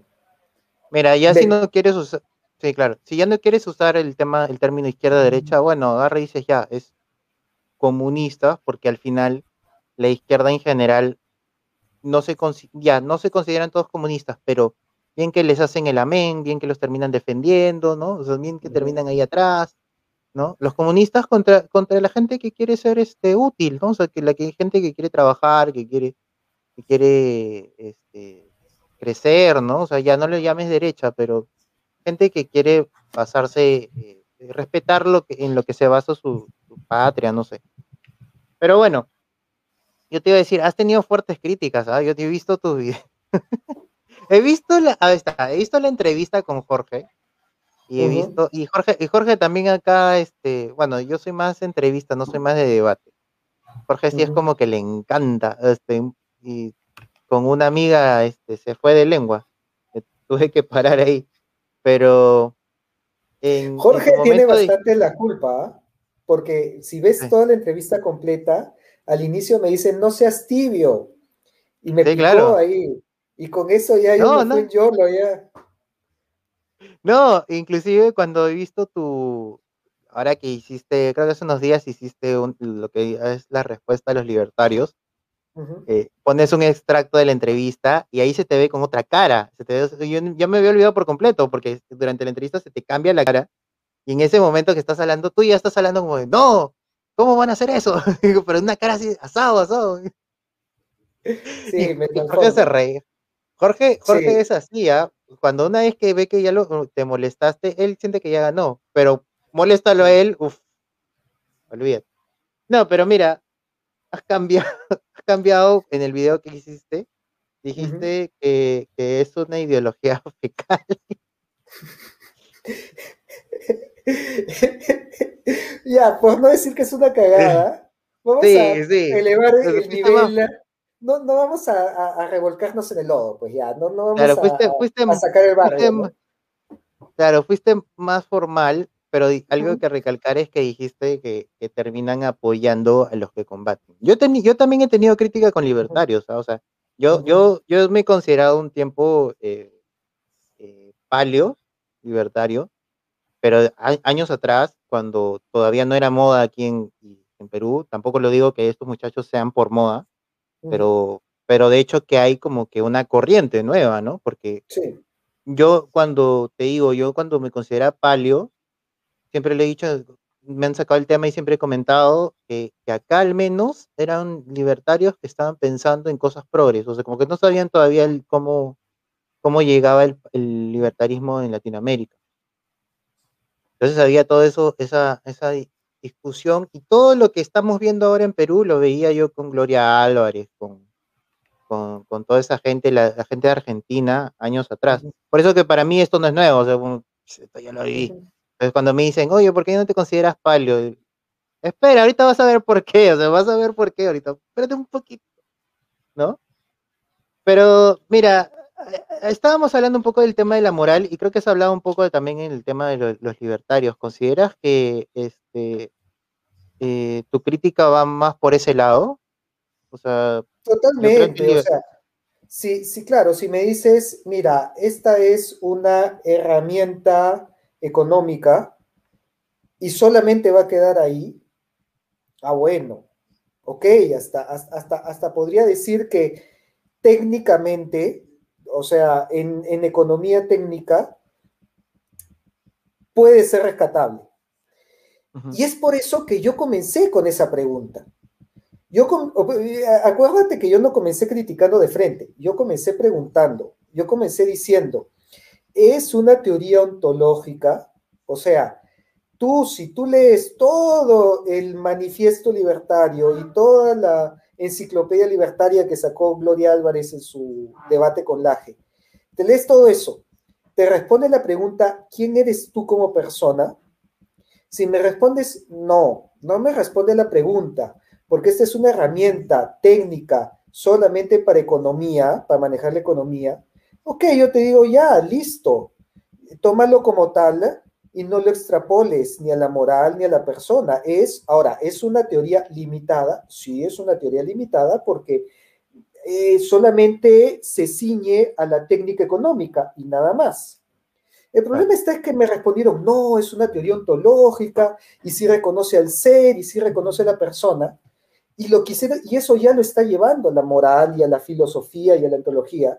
Y ahí me dieron pie pues para decirle, ah, entonces esto es basura, pues, porque, porque, porque si tú llevas el libertarismo al plano moral y al plano ontológico, básicamente te dice lo mismo que me dijo Jorge, lo mismo que me han dicho los demás. La moral es relativa, claro. eh, y por lo, eh, el, el, respeto al proyecto de vida de cada, eh, del prójimo significa que el otro puede hacer lo que le da la gana, por más que esto sea una, una basura total, o sea, el, el, el, sujeto puede destruir su vida, pero como es su libertad, puede hacerlo. Y, eh, y, y, y, por eso te acepta pues, el, el, consumo de drogas, y te acepta la prostitución, y te acepta to, toda la decadencia moral que vivimos el día de hoy. Por Contra eso es contra el ser y contra la dignidad humana. Y por eso yo eh, estoy solamente parcialmente de acuerdo con Laje, cuando Laje dice que el feminismo y que todos estos movimientos pro aborto y contra el ser, eh, y, y, de los 30 géneros que propone la ONU y demás, son marxismo cultural. Y, y yo creo que ahí que está contando solamente la mitad de la historia, porque claro. en realidad estos también son movimientos que se basan en el libertarismo. Porque lo que, lo que, sí, ¿por qué? Porque si te dice mi cuerpo, mi decisión es libertarismo. Claro, si una mujer te ah. dice mi, mi, cuerpo, mi decisión, eso es libertarismo puro.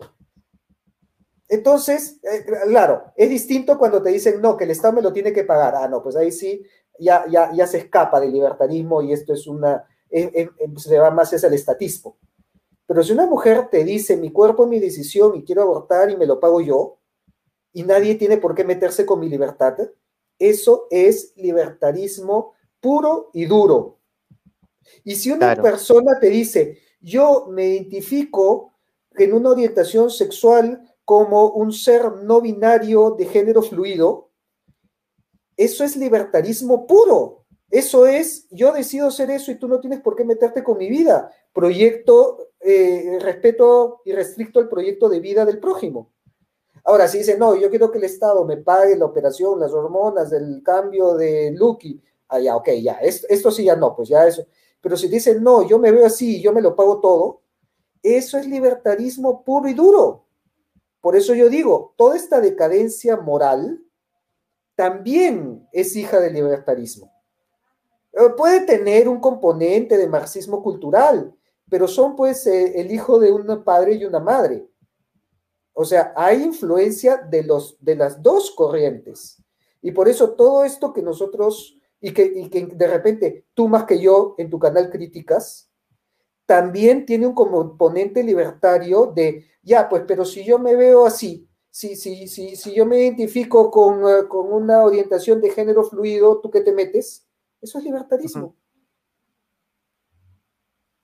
Ya, claro, entiendo tu punto. O sea, siempre, siempre sale ese tema en la historia, ¿no? O sea, por ejemplo, yo recuerdo que haber leído mucho de que el, el feminismo que conocemos ahora de primera ola y toda la nota, salieron de, de, de, un liberalismo inglés, un liberalismo gringo, ¿no? Sí. Más o menos va por esa idea, pues, ¿no? O sea, ¿no? Que, el, que la mujer puede hacer esto por, por, por X motivos, ¿no? Por, y que ha ido evolucionando en el tema de este del aborto, por ejemplo, ¿no? Eh, a mí me Ajá. pareció curioso que, que, a ti te dijeran en el extracto que pusiste, eh, que, que, te dijeran, ¿no? Que, que el libertarianismo cree en el ser, ¿no? Y en su independencia, y pues ahí te traes abajo todo la, el tema del aborto, ¿no? O sea, porque eh, cuando reconoces al ser, ¿no? Eso ahí. que acabas de decir ¿eh? es la respuesta justo a una pregunta que he visto en el chat de John Katari, que he dicho, ya, pero el libertario defiende la vida.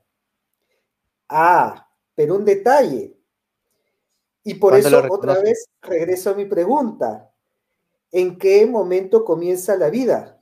Y esa pregunta se contesta con biología, porque todos estamos de acuerdo que la vida comienza en el momento de la concepción. O sea, claro. es una célula viva, eso, eso, eso sí es ciencia. El problema es que disocian la vida del ser. O sea, porque muchos te dicen, ah, es una célula viva, pero la célula no es una persona.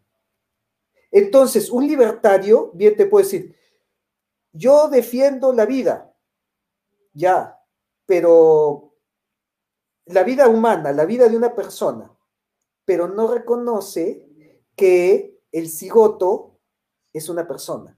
No lo reconoce. Para, para, ese, para, para ese libertario es una célula más. Es, es, como que te cortes la uña o que te cortes el pelo, que también son células. Porque no reconoce que esa célula ya es un nuevo ser. Y como disocia la vida del ser, hace aceptable el aborto. Y el problema es que la ciencia no te, te la ciencia te responde en qué momento comienza la vida, pero no te responde en qué momento comienza el ser. porque esa no es una pregunta científica, es una pregunta filosófica. Y por lo tanto se tiene que responder con filosofía. Y por eso yo pregunté qué corriente ontológica sigue el libertarismo. O sea, el libertarismo te pregunta en qué momento comienza el ser. El libertarismo te, te responde el, si, si el cigoto, si esa primera célula, unión de gametos, ese, esa unión del espermatozoide con el óvulo, ya es un nuevo ser, ya es una persona, yo creo que no lo responde y por eso es limitado. Y por eso hay algunos libertarios que defienden el aborto y hay otros que están en contra del aborto, porque el libertarismo no te contesta esa pregunta, lo deja abierto, no se mete en el tema del ser y da libre opción para que cada uno piense lo que le dé la gana en ese tema. Y por eso es que algunos libertarios están a favor del aborto. Y por eso que en ese debate entre Gloria Álvarez y Agustín Laje, para mí que eh, Gloria Álvarez eh, pudo ganarle el debate, solo que no tuvo buenos, el único argumento que tuvo es apilar libros sobre la mesa.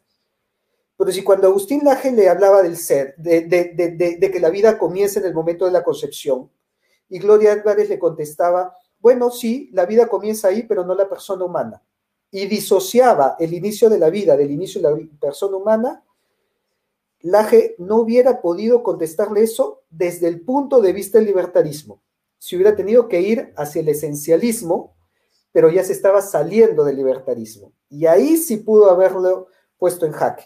Pero, pero bueno, pues Gloria Álvarez, ¿qué, qué, qué iba a pensar en eso Gloria Álvarez? Debe estar pensando en apilar libros sobre la mesa. Claro, y lo que suelen usar mucho con el tema de lo de la vida, relacionándolo con el tema del ser y todo, siempre confunden, por ejemplo, el tema del espermatozoide con, con un cigoto, ¿no? Totalmente, ¿no? Con, con sí. La idea de, de, que masturbarte es este genocidio, es genocidio. Esa estupidez, sí, es una, esas estupideces que no, ese es un no problema ontológico. Ese, ese, es el problema de no saber qué es un ser. Ahí, ahí precisamente está citando el ejemplo perfecto de, de las consecuencias de no saber en dónde comienza el ser. Y eso te lo responde solo la filosofía, pero como estos sujetos no han abierto un libro de filosofía en su vida, se ponen pues a, discutir también cada uno usando una falacia más grande que la del otro. Claro, lo que pasa es que el, el libertarianismo en general, y ahí sí quiero, o sea, lo pueden tomar como una defensa, es que eh, lamentablemente es, o sea, como dices, es limitada, pero tiene muchos huecos, ¿no? Y lo terminan llenando con, o sea, terminan llenando esos vacíos con, con, con, ideologías que no tienen nada que ver, ¿no? O sea, por ejemplo, el tema del, del aborto es uno, el tema de los LG, LGTBI, ¿no? Y, y, por ejemplo, se van contra los conservadores porque sí, cuando no analizan el, el discurso conservador, ¿no? O sea, por ejemplo, no tenemos nada en contra de, de los homosexuales, de los trans, ni nada, pero obviamente que me vengas a decir que tengo que aceptar que un niño quiera hacer cambio de sexo a los 10 años, es como que estás por loco, ¿entiendes? Ya es otro tema. Cuando, y, no le puedo vender una cerveza, pero no le puedo vender una cerveza, pero sí le puedo vender hormonas. Exactamente, le puedo, le puedo inyectar, le puedo, le puedo decir de todo. O, o, por ejemplo, algunos casos, ya unos más, casos más fuertes, ¿no? Como relacionarse con, con personas adultas. O sea, ya estamos hablando de cosas más fuertes. Que no, que obviamente ya viene ahí un discurso moral. Si el mismo libertarianismo, o sea, cuando dicen el tema del robo, el, el impuesto es un robo, ya va a un tema de un discurso moral. Y eso ellos es otra que cosa que no tiene ni Claro. pies ni cabeza. Y, y- y eso se lo discutía a, Gabo- a Gabokis en su canal, porque de todos los libertarios que se reunieron en ese cónclave o en, en- en ese chat de, de Discord, donde según dijo Mirko, habían 2.000 libertarios haciendo brainstorming, em, de todos, eh, Gabokis fue el único que me invitó a su canal. Eh, por, eso, por eso yo ahí leía algunos comentarios que salieron al inicio que decían, oh, debátele a Mirko, que este, no, yo, yo le invitaba a mi canal, si él quiere puede venir, si él me invita al suyo, yo también voy. No, pues, si, si quiere conversar del tema, encantadísimo de conversar del tema con él. El problema es que creo que, que lo ha contestado así por, por encima nomás y por agua tibia. Y, y claro, bueno, no le ha tomado quiere mucha contestar atención. más, no le ha tomado mucha atención y si no le quiere tomar, bueno, te- también es libre de hacerlo, ¿no? Este, por mi lado, Ah. yo no te, yo, está invitado a mi canal ya, mira, abiertamente. Así como Sí, me invitó Gabokis. Dale, dale, dime. No, digo, a mí me han dicho que sea moderador en los comentarios. Me han dicho, hagan debate. Sí, que sea- moderador". Pero, pero, Pero yo- pero Yo no voy a ser moderado, ¿no? No sé. de cierta manera, Mirko tiene ventaja porque Gabokis este, me ha invitado a su canal y tengo una entrevista de cuatro horas con él que ha subido a YouTube. Entonces, Wow. eh, ya creo que eh, el Mirko puede hacer una deconstrucción de todo mi discurso y puede hacer un análisis heurístico, epistemológico, eh, una exégesis de hermenéutica de todo lo que he dicho ahí y puede preparar todas las respuestas o, no puede preparar nada si no quiere y dice, ah, no, bueno, con esto no voy a discutir yo, ¿no? Pero ahí está recontra explicado todo lo que yo tengo, o sea, toda mi concepción sobre el libertarismo. Y dentro de esto está justamente un tema que tú dices, el tema de los impuestos. Ahí yo le digo a Gabokis, oye, est- esto de considerar el impuesto como un robo, esto, esto no tiene ni pies ni cabeza, porque al final es una contraprestación. O sea, yo pago un impuesto, pero al mismo tiempo el Estado me da agua potable y me da pistas y me da puertos. Y, eh, y él me dice, no, pero eso lo debe hacer la empresa privada, pero ¿qué empresa privada lo hace? Al final, los puertos los hace el Estado. Y si tú quieres hacer empresa, necesitas pues insumos que se importan y para eso necesitas un puerto. Y para eso tú pagas tus impuestos. No, pero es que son ineficientes. Bueno, ok, que, que- sea ineficiente es otra cosa. Mejora la eficiencia entonces, pero no significa que vas a considerar el impuesto un robo, porque no te están robando, porque estás recibiendo cosas a cambio, estás recibiendo servicios, estás recibiendo infraestructura, estás recibiendo pistas, carreteras, puertos, aeropuertos, luz, tele, eh, bueno, creo que luz es privada, pero, pero la infraestructura, el agua, eh, o, o sea, sí, sí recibes muchas cosas a cambio. Cuando yo pago pues, arbitrios predios, yo sé que, que, que están regando el, el, parquecito de frente de mi casa y lo tienen eh, verdecito y bonito. Y yo digo, ok, yo pago para que me den eso. No, pero que el parque de mi casa está hecho todo tierra. Bueno, vota mejor y, y no a un alcalde que, no use bien tus impuestos. Pero, pero, pero en teoría, sí recibes algo a cambio y por eso no es un robo. Decía, no, que yo no quiero recibir nada a cambio. Yo quiero que, todos y cada uno hagamos esto, solos. Bueno, le dije, entonces, este, múdate a una, eh, ¿no? a, una montaña perdida en el Tíbet y funda tu, tu, ciudad, funda libertaria o, o, o, Liberland o Freeland y, este, y hazte todo ahí tú solo y no le vas a pagar impuestos a nadie, pero vas a ver que, que, que, tener wifi y tener carreteras y tener luz y tener agua va a ser lo más problemático del mundo y te va a ser mucho más rentable que todos paguemos un impuesto. Entonces, este tema de este tema de la, de, del pagar impuestos, eh, que es un robo, no tiene ni pies ni cabeza. Recibimos mucho más a cambio del impuesto que pagamos que, que lo que realmente, que, que si nosotros tuviéramos que hacer toda la infraestructura que recibimos solos. Y, uh, y, bueno, y así discutimos muchos otros temas más, discutimos del tema de drogas, discutimos del tema, pues, de, de decadencia moral, del tema de, de, de, prostitución, del tema... Así que, en verdad, ya, ya, creo que en cuatro horas se explica un montón, ¿no?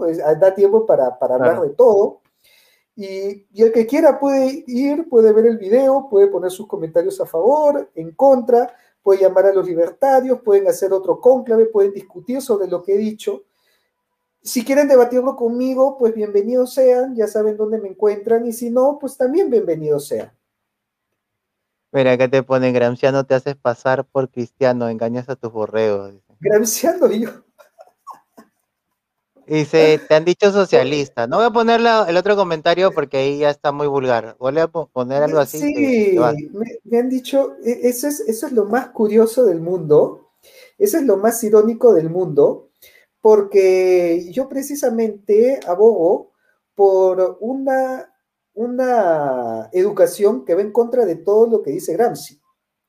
Ahora, ahora, por ahí, por ahí, sí es cierto que, eh, que de repente podría rescatar algo de Gramsci y que por ahí de repente sea gramsciano, uy, no lo descarto.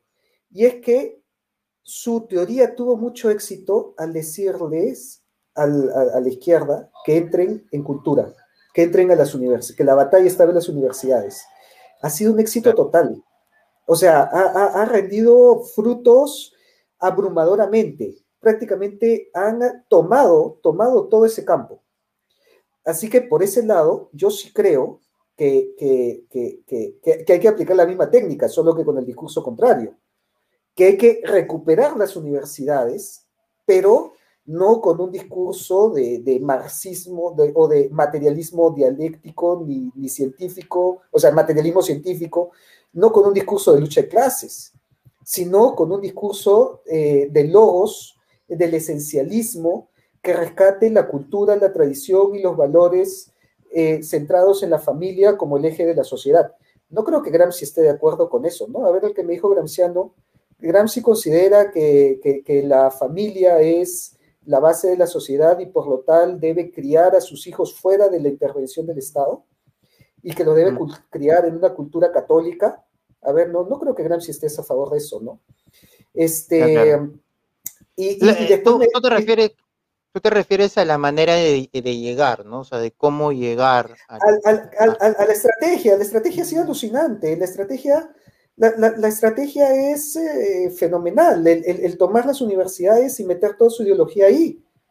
O sea, wow, les ha resultado, nos ha puesto en jaque, nos han arrinconado. Mira hasta dónde nos han llevado. Así que, por supuesto, y por ahí este, también leí otro comentario que decía, haz caridad con tu bolsillo, ¿no?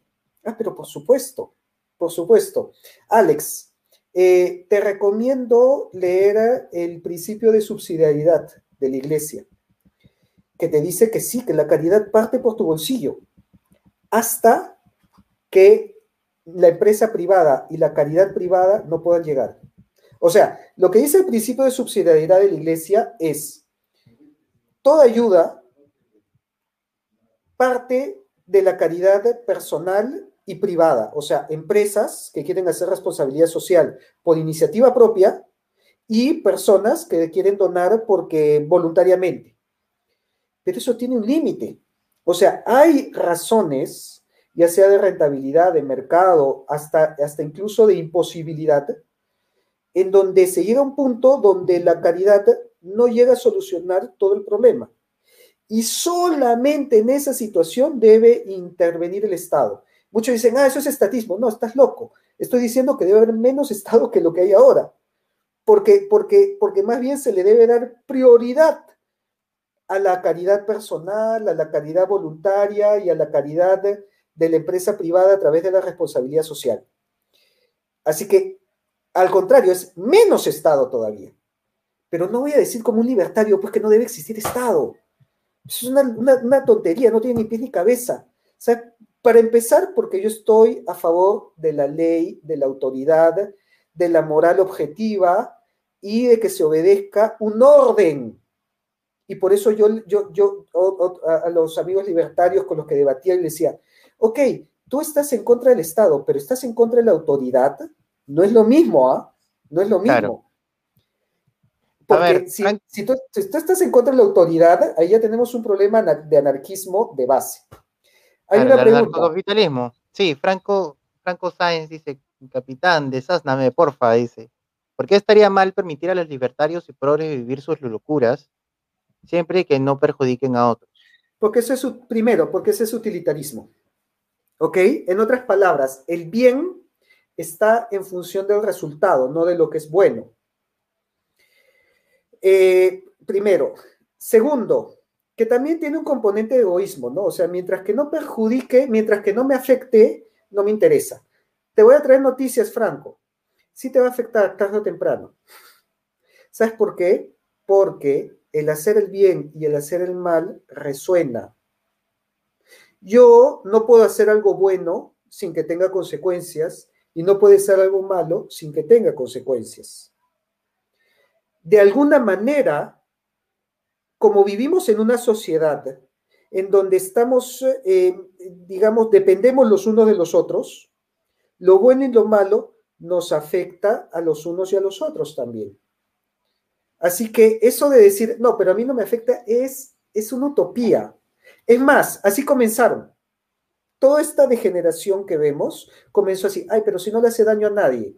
Sí, no le hace daño a nadie, ahora lo quieren poner como política. Claro. Entonces, es una utopía eso de que no, no le hace daño a nadie. Siempre se va a expandir. Ya, ya, o sea, ya, ya llegó al punto de que eso de que no le hace daño a nadie ya se nos salió de las manos ya. Ya era demasiado tarde. Justamente por ese pensamiento nocivo de, ay, pero no le hace daño a nadie. No, así comenzó en mayo del 68. Pero no, este, prohibido prohibir. No le hacemos daño a nadie. Ya, miren, miren dónde hemos acabado. No, pues. Lo bueno se defiende. La virtud y la moral se defienden. No porque hagan o no hagan daño, sino porque es bueno promover la virtud y la moral independientemente de, las repercusiones que tenga, pues, sabemos que la virtud siempre va a tener consecuencias buenas y que por lo tanto el error y la, la degradación moral siempre va a tener consecuencias negativas. Pero más allá de las consecuencias, es porque es bueno. O sea, el argumento es porque es lo bueno, no porque me hace daño, no porque me hace bien, no porque me es indiferente, no porque nada. Porque lo bueno se defiende y lo malo se corrige. Y no hay ningún otro argumento que pueda estar por encima de ese, menos un utilitarista.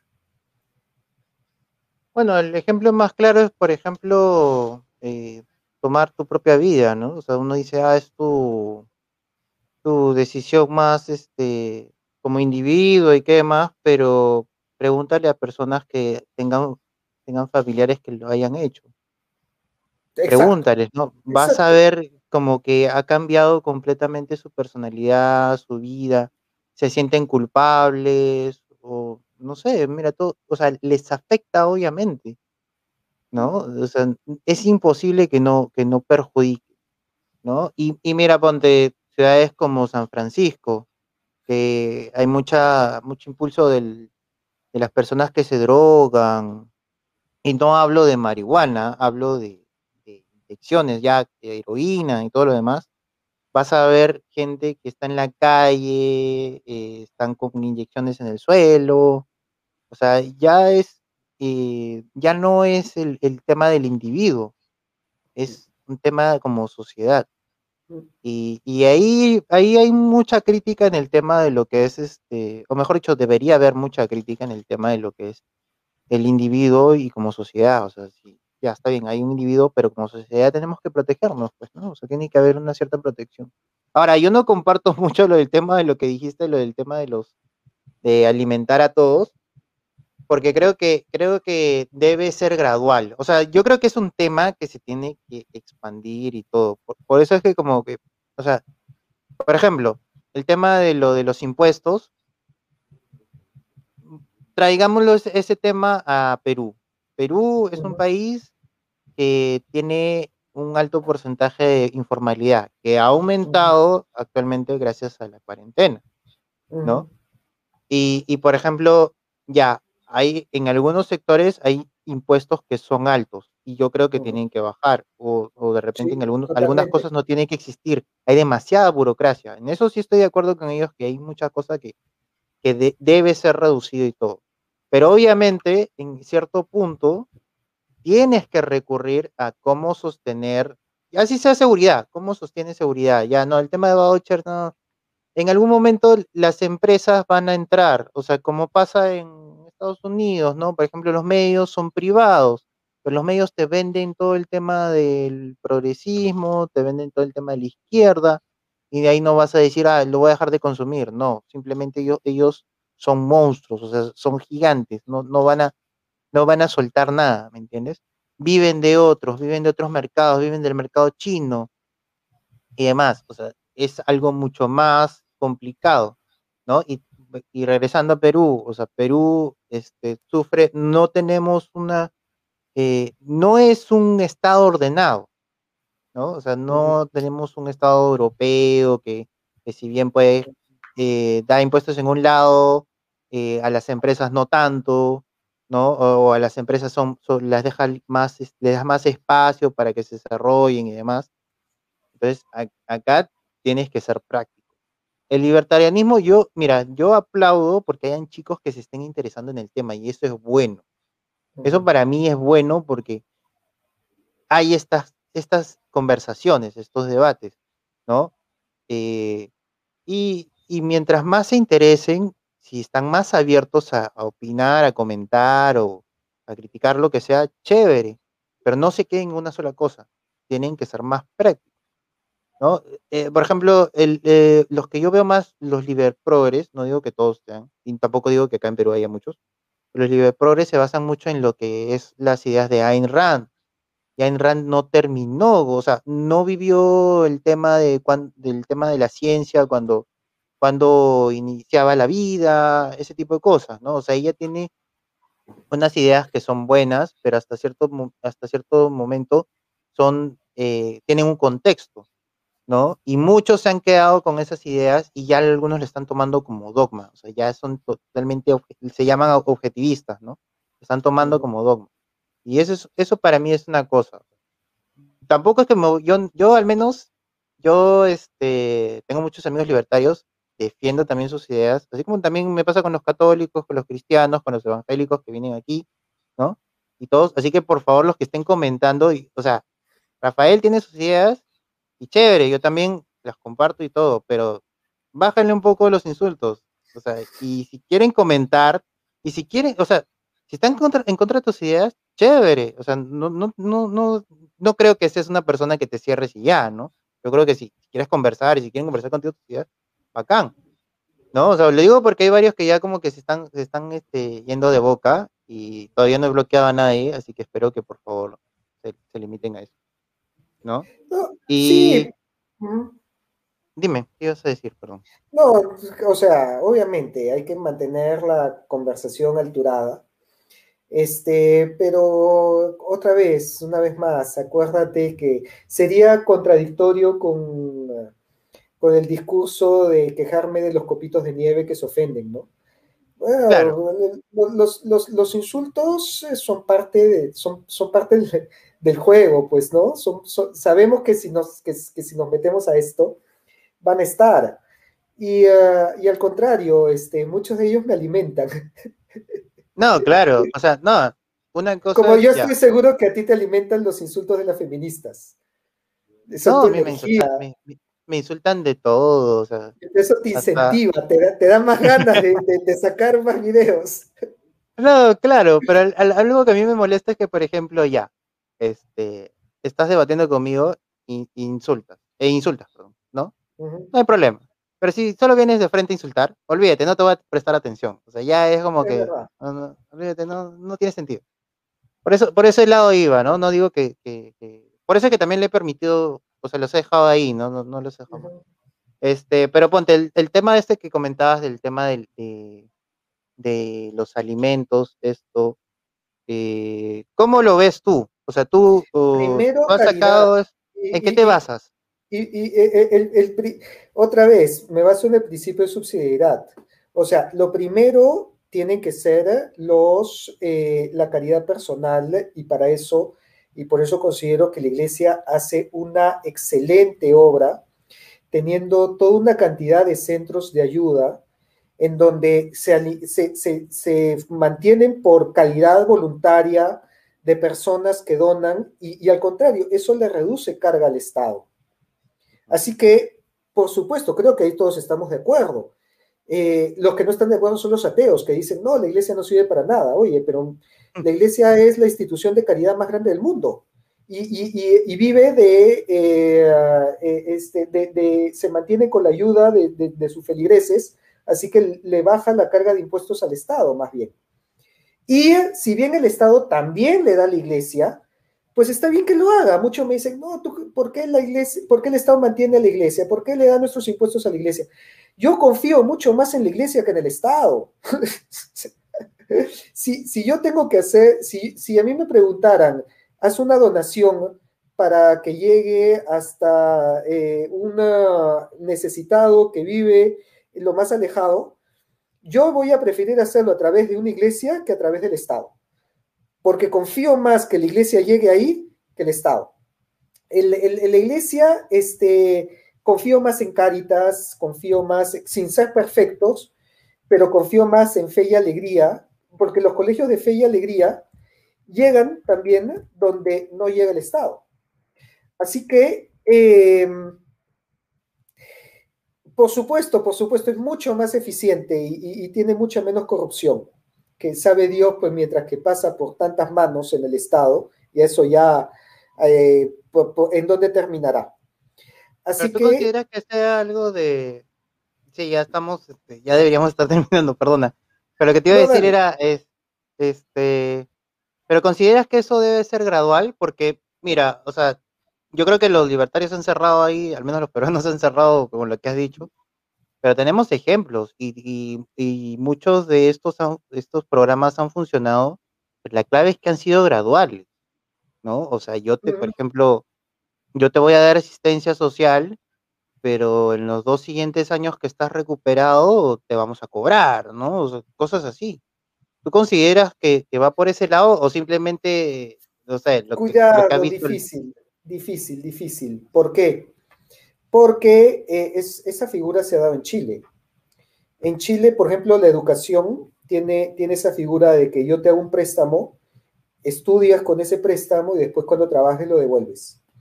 Y gran parte de, de la, del reclamo que tienen los chilenos el día de hoy es porque dicen, yo estudio para trabajar como esclavo por 20 años para pagar un préstamo. O sea, ¿para, ¿para qué estudio entonces? ¿no? Si yo estudio para esclavizarme de un préstamo. Y ellos más bien me dicen, qué suerte que tienen los peruanos que tienen educación pública gratuita. Y le, dije, espérate un momentito, a ver, antes, antes tienes que revisar cómo está nuestro sistema educativo, que no es perfecto. Ah, no, claro y que tiene muchísimo, no, pero ustedes pueden estudiar, nosotros nos endeudamos, vivimos como esclavos de los préstamos, y, eso genera una indignación que miren las consecuencias que tiene el día de hoy. Entonces, a ver, eso, eso, eso de que, ah, yo, yo te ayudo cuando necesites, pero después cuando tienes, te cobro, eh, tampoco veo, yo antes estaba de acuerdo y ahora veo que no tiene tan buenos resultados. Cuando, oye, siendo tan simple el tener comedores populares, nadie te dice que yo mantenga a la persona. Pero una persona que no tiene un plato de comida, tiene que ir a un lugar donde por lo menos le den un plato de comida. Porque, porque eso es eh, humano. O sea, no nos consideraríamos seres humanos si dejamos que se muera en la calle, sino por no darle un plato de comida, por decir, ah, no, pues si estás fregado es tu culpa, el pobre es pobre porque quiere. Eso, es inhumano. Ya, yo no te digo que lo mantengas, yo no le digo que ni siquiera que le des un bono, yo no te digo que le des un sueldo, yo no, no, yo solamente te digo, ten un comedor popular que dé plato a los que no tienen para comer. A ver, ¿cuánto cuesta eso al Estado? Y yo te apuesto que cuesta muchísimo menos que, muchas de las cosas que hacen y que, y que yo más bien las reduciría. Sí, mira, o sea, entiendo lo de Chile ya, porque bastantes personas, por ejemplo, me comentaban cuando pasó lo de la pandemia, que decían, por ejemplo, el tema de, lo, de las pruebas. Y, y, Chile fue, o sea, Chile vendía las pruebas, pero obviamente a los ancianos y no sé qué otro grupo de personas, eh, a los pobres, les, regalaban, pues, ¿no? O sea, les subsidiaban. ¿no? Y como Chile estaba vendiendo pues la prueba a 30 dólares, no me acuerdo cuánto era, se escandalizaron, pues dijeron, no, ¿cómo es posible? El Estado nos lo tiene que regalar. Y entonces yo, yo veía eso y mi mente decía, pero me están, están dando la posibilidad de comprar una... Acá acuérdate que no podíamos, creo que hasta como tres meses después, te hablo como que en el mismo marzo, ¿no? Y decía, pero eso está, está bien, ¿no? O sea, a mí me parece, teniendo mi lógica, digo, en algún momento tiene que servir. O sea, lo que pasa es que también en Chile siento que, ha, pesado más la ideología, la, la, doctrinación que han tenido. O sea, este, el, el resentimiento, el odiar, porque ponte, yo, a mí me parece, yo siendo sincero, tu iniciativa me parece buena. Creo que puede ser mucho mejor si, por, ej- por ejemplo, implementas cursos, ¿no? O sea, por ejemplo, no sé, eh, en zonas rurales, eh, darles un, un curso agrícola, ponte, que puedan formarse, puedan, ya no solo, no solo se alimentan con este subsidio, sino también se alimentan con, con lo que cultivan, ¿no? Y se genera un negocio si ellos quieren vender y ya no necesitan tanto el Estado, ¿no? Porque de, de todos modos van a crecer de alguna manera, ¿no? O, ponte que tengan pues, ya en ciudad, por ejemplo, un curso del tema de, no sé, empresarial, ¿no? Una microempresa, algo. O sea, de hecho tienes que hacer algo y el principal problema del país es que siempre hablan del tema de desigualdad, pero yo creo que más el problema es que es una desigualdad en el tema de relación persona con la, con la idea de patria, ¿no? Si tú te vas a provincia, te van a decir, este, yo por qué voy a votar por, por este pata, por defender la, la democracia, en- entre comillas, si yo no tengo relación con la patria, ¿no? O sea, no, no, no tengo nada que ver con ellos. A mí no, a mí me va, no me va, me va y me viene, yo no tengo nada, ¿no? Son personas que, que, que están eh, viviendo al límite y, y, pues obviamente pues tenemos lo que tenemos, pues, ¿no? Tenemos este posible presidente comunista. Creo que, como dices, ¿no? O sea, de hecho que, que debe haber una asistencia, pero tiene que ser, eh, tiene que darse más vuelta. Yo creo que, que, que hay una Sí, de buena iniciativa de tu parte. de acuerdo, de una, acuerdo con eso, e, e incluso también de acuerdo en lo que mencionas, ¿no? Que mucho, mucho de esta culpa es parte del, del discurso que se da. Pero también hay que tomar en cuenta algo. El discurso existe ya, yo creo, en todas partes. Eh, sin embargo, a pesar del discurso, hay lugares donde tiene más aceptación que en otros. Eh, dejando de lado el plano económico, va- otra vez vamos al plano cultural. En Perú también tenemos ONGs feministas y también tenemos influencers a favor, pues, de la ideología de género y del progresismo. Igual como lo tiene Argentina, igual como lo tiene Chile. Pero ¿por qué en Argentina y en Chile, que el discurso sí pega y el discurso ha arrastrado a toda la juventud, y por qué en el Perú no? ¿Por qué en el Perú todavía sigue habiendo una mayoría de porcentaje que está en contra del aborto? A diferencia de Chile y Argentina, cuando, cuando hemos tenido el, el mismo esquema, la misma estrategia, las mismas ONGs, de repente incluso los mismos financiamientos que les han dado, o los que, o los que les han donado, o los que le sustentan todo esto, tenemos las mismas, el mismo discurso que se habla. ¿Por qué en algunos países pega, como Chile y Argentina, por qué en el Perú no ha pegado? esa es una buena pregunta. Creo que más, más va el tema religioso, ¿no? O sea, yo creo que más, más, más apegado acá el tema religioso que, bueno, Chile es el claro ejemplo de que han aborrecido todo, eh, todo lo que debería ser lo que sostenga su sociedad, y, y pues está- ahorita están como están, pues, ¿no? Por eso. Así es, así es, Y Ar- porque Argen- Argentina igual. Curiosamente, Argentina y Chile están sufriendo lo que, lo que ha vivido, lo que está viviendo España, y los tres te das cuenta que tienen casi el misma estru- la misma estructura. Vienen de, o sea, de unos 30 años o 40 años de una dictadura eh, militar, eh, que, que le tratan de decir que es de derecha, eh, se cometieron crímenes, estuvieron combatiendo con, con comunistas, ¿no? Y llegaron a una nueva constitución que al final esos tres países de alguna manera terminan eh, generando una población con este discurso de izquierda progre. O sea, Chile es el mejor ejemplo, Argentina no tanto. Yo creo que, Argentina tiene ahí un caso de investigación para darle más rato. Y España creo que es porque el tema está en Europa, pues, ¿no? O sea, el, el- el progresismo ha crecido demasiado en Europa que, que espantas, pues, ¿no? Pero, eso es a lo que iba cuando yo decía que eh, cuando se le da gasolina al discurso. ¿ok? Obviamente, si tú quitas a la iglesia y quitas eh, eh, el, el, contrapeso, le dejas la cancha libre. Claro. Y, el, y el libertarismo hace eso, porque el libertarismo también quita a la iglesia de medio. Entonces, le deja cancha libre a, a, todo, a todo este discurso, porque la iglesia es el, el, muro que los frena. Y eso sucedió durante la Guerra Fría, en donde cayó la Rusia ortodoxa, en donde cayó la China budista, pero, pero, pero no lograron entrar en la Europa católica, o por lo menos hasta ese momento que era católica.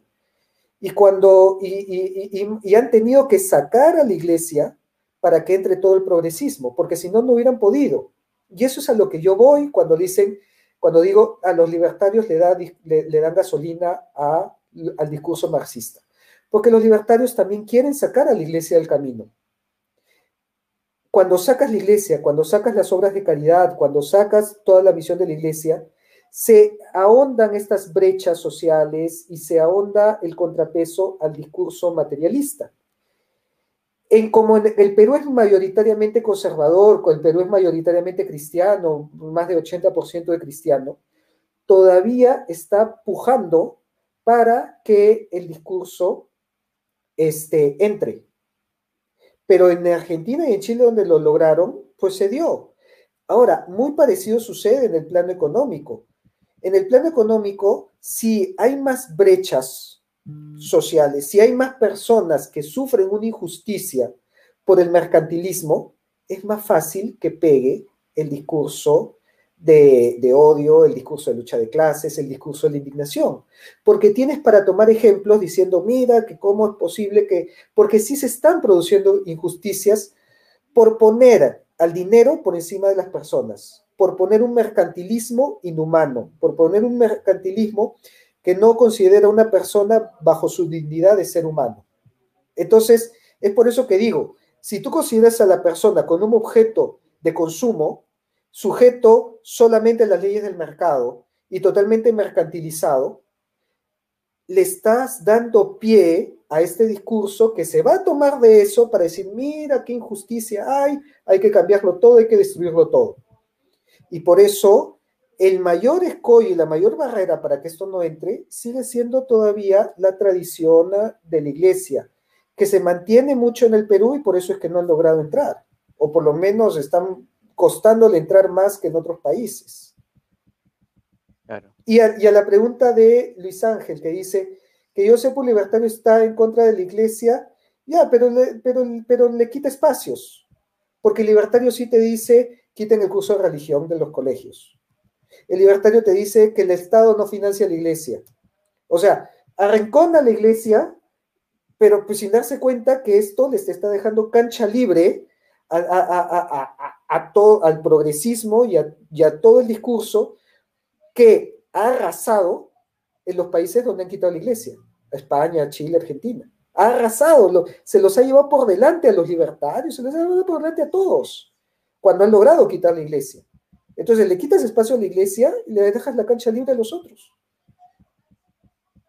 Eso es cierto. Y mira, y mira el tema de progresismo en Estados Unidos, ¿no? O sea, eh, ellos han totalmente, vivido del totalmente. mercantilismo, o sea, han vivido de ese espacio que, que han quitado las iglesias y, y, han crecido orgánicamente, ¿no? Y, y, han aprovechado el mercado, han aprovechado todo el tema de la sociedad.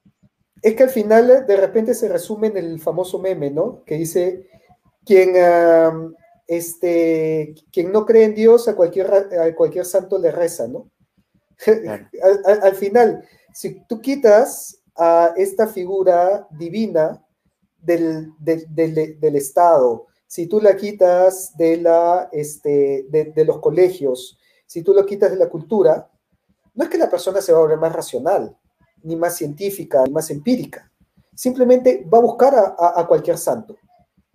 Y, y, y, ¿Y cuál va a ser el nuevo Dios? El nuevo Dios va a ser el Estado, el nuevo Dios va a ser el caudillo, el nuevo Dios va a ser el mercado, el nuevo Dios va a ser eh, el, el género o, eh, o, o, va a ser el progresismo o va a ser el feminismo, o va a, pero se va a buscar, no, no, es que la persona va a alcanzar un nuevo grado de iluminación libre de las cadenas del oscurantismo religioso, no, se buscan cualquier otro Dios. y lo ponen en su lugar y lo adoran peor todavía y se vuelven más dogmáticos y más fanáticos, como hemos visto todos estos movimientos que, que, se fanatizan, o sea, movimientos este, feministas, movimientos abortistas, movimientos caudillistas, que, que están totalmente fanatizados, peor que cualquier fanático religioso. ¿Das una diferencia entre, entre fanático y dogmático también? ¿O, consideras que es lo mismo? No, sí, sí, por supuesto. Claro, dogmático también tiene una. Es que son, se refieren a cuestiones distintas, ¿ok? El, uh, el dogmatismo sí, pues te puede llevar a un fanatismo. Sin embargo, hay que entender también la dimensión del dogma. Acuérdate que en el caso del catolicismo, eh, los dogmas son el resultado de, ¿qué? Dos mil años de, estar filosofando sobre los dogmas. O sea, cuando la iglesia proclama un dogma, has tenido a, toda una serie de teólogos eh, que, han estado razonando el tema y han llegado a esta conclusión. Y tú bien puedes decir, ok, yo no creo en este dogma, pero, pero, pero tienes que estudiarte a todo lo que hay detrás, ¿no? O sea, el, dogma dentro de la iglesia ya no es que, viene el Papa y dice, ya, esto es así porque sí. No, ya, ya, tiene todo un, razonamiento detrás. Lo proclama como dogma solamente para ahorrarte el trabajo de decirte, mira, tienes que, leer a, San Agustín, tienes que leer a Santo Tomás de Aquino, tienes que leer a San Ambrosio, tienes que leer a San Anselmo, y, ahí vas a entender el, dogma, ¿no? Entonces, eh, el dogma dentro de lo que es la iglesia, tiene un montón de filosofía, tiene un montón de teología. Hay que estudiar bastante para entender el dogma. Pero la palabra ya ha derivado en que uno cree en un dogma como algo que, como una frase que es un axioma que cree ciegamente, ¿no? De repente vendría a ser como un axioma, ¿no? Es que, es que mira, las matemáticas se basan en axiomas. O sea, si yo te digo, eh, dos rectas paralelas permanecerán paralelas indefinidamente y nunca se cruzarán. Bien, tú, tú bien puedes decir esto es un dogma, ¿no? O, si tú dices, bueno, el punto es una unidad sin dimensiones, esto es un dogma, porque esto no existe empíricamente y, me dicen que lo crea como una ley. Ya, pues, pero, pero, pero la geometría se basa en el punto, ¿no? O sea, tú no puedes hacer geometría sin punto. Y, dentro de todo eh, tiene una lógica detrás, ¿no? Pero ya ahora el dogma sí es verdad, pues que ha tenido una cuestión este, eh, de, creencia ciega, ¿no? Cuando no debería ser así. Los, los dogmas más bien han sido muy bien razonados, muy bien filosofados, pero tiene esta connotación negativa. Por otro lado, el fanático es un dogmático, es alguien que cree en algo ciegamente sin cuestionarlo, pero también es verdad que el fanatismo, por lo menos al menos dentro del plano de la religión, es aquel que saca de la ecuación el amor. En otras palabras, donde hay amor no hay fanatismo. No, o sea, no se puede... ¿Por, qué te digo esto, no? Porque tú, tú podrías decir que un hombre que, deja todo en su vida, digamos, imagínate, su trabajo, su profesión, deja todo, por buscar a una mujer y casarse con ella y, darse mutuamente la vida, ¿es un fanático? Un hombre que permanece fiel a la misma mujer por 50 años, ¿es un fanático? O sea, dentro de nuestra concepción mundana, materialista, ya media pervertida, hedonista y distorsionada, yo estoy seguro que alguien sí puede decir, bueno, si es estar 50 años fiel a una mujer es, es, fanatismo, ¿no? Claro, es un fanatismo, oye, oye, búscate otra, ¿no? No, no, no, no, te ha gustado otra por ahí, ¿por qué le, eres tan fiel, no? Imagínate comer el mismo plato todas las noches por 50 años. Es un fanatismo. No, pues, no. Donde hay amor, no hay fanatismo. ¿Acaso podrías decir que, que una madre que deja de comer por darle la comida a su hijo o, una madre que se levanta todas las noches a las 4 de la mañana y no duerme por cambiar a su hijo y que al día siguiente tiene que salir a trabajar y no ha dormido nada porque el hijo se puso a, llorar toda la noche. ¿Eso no es fanatismo? Alguien te podría decir, oye, sí, oye, no sea fanático, piensa en ti, ¿no? piensa en tus derechos, en tu sueño, en tu bienestar. Ya, pero, pero, pero, pero no, pues, donde hay amor, no hay, no hay fanatismo, eso, eso es amor. Eh, el, pensar que eso es fanatismo es distorsionar la figura del amor. Eh, y, lo mismo podría decir para las religiones, ¿no? muchos dicen, un sacerdote que deja toda su vida para irse a predicar en la selva es un fanático. No, eso es amor. Y es tan amor como el amor que hay en el matrimonio y como el amor que una madre le tiene a un hijo. Cuando no hay amor es que surge el fanatismo. Pero cuando hay amor no hay cabida para el fanatismo. Y, eh, por eso yo, yo diferenciaría el término de fanatismo del dogmático, ¿no? El fanatismo tiene este componente de un religioso sin amor. Eh, pero donde hay amor, como dije, no hay fanatismo. El dogmático eh, relativizaría el concepto porque ya he dicho que los dogmas han sido producto de la teología, pero claro, es seguir ciegamente una frase que, no tiene un respaldo racional detrás, ¿no? Eh, no va tanto con el tema del amor, va, más por el tema de, dejarse guiar por, por, un axioma incuestionable. Mm, interesante. Sí, sí, justo porque también he tenido bastantes conflictos porque me decían este que los de Opus Dei eran, eran fanáticos y ya, ¿no? Porque, porque sí. Bueno, necesariamente. Yo te, apuesto que esos son las mismas personas que dicen que, un marido que es fiel a su esposa por 50 años también es un fanático. Oye, personas este mundanizadas, ¿no? sí, por ahí. Por ahí va. Bueno, hay cada quien, ¿no? Eh, mira, oye, ha sido un gusto. No quiero, no quiero quitarte más tiempo. Yo, yo en verdad, este, me han quedado, me han faltado preguntas. Mejor dicho, aún me han quedado preguntas, pero eh, no quiero quitarte más tiempo. Ya son las 11 de la noche. Pero lo que sí, ya. dos horas suaves nos hemos ido. Sí, hacia el toque. Pero lo que sí, esto sí, este, es una pregunta que sí obligatoriamente tengo que hacerla porque el lunes estuve con Luis Mauricio. Eh, ah, ya, claro, Luis Mauricio, sí, sí, sí, sí. Y le comenté pues en vivo, le dije, oye, voy a, justo me estaba hablando de el hispanismo y demás. y, me dice, pregúntale qué imagen tiene él del hispanismo, o si llega a ser el, nacionalismo o un, o un patriotismo, ¿no? Eso ahora él, me, me, va a responder bien, me dice.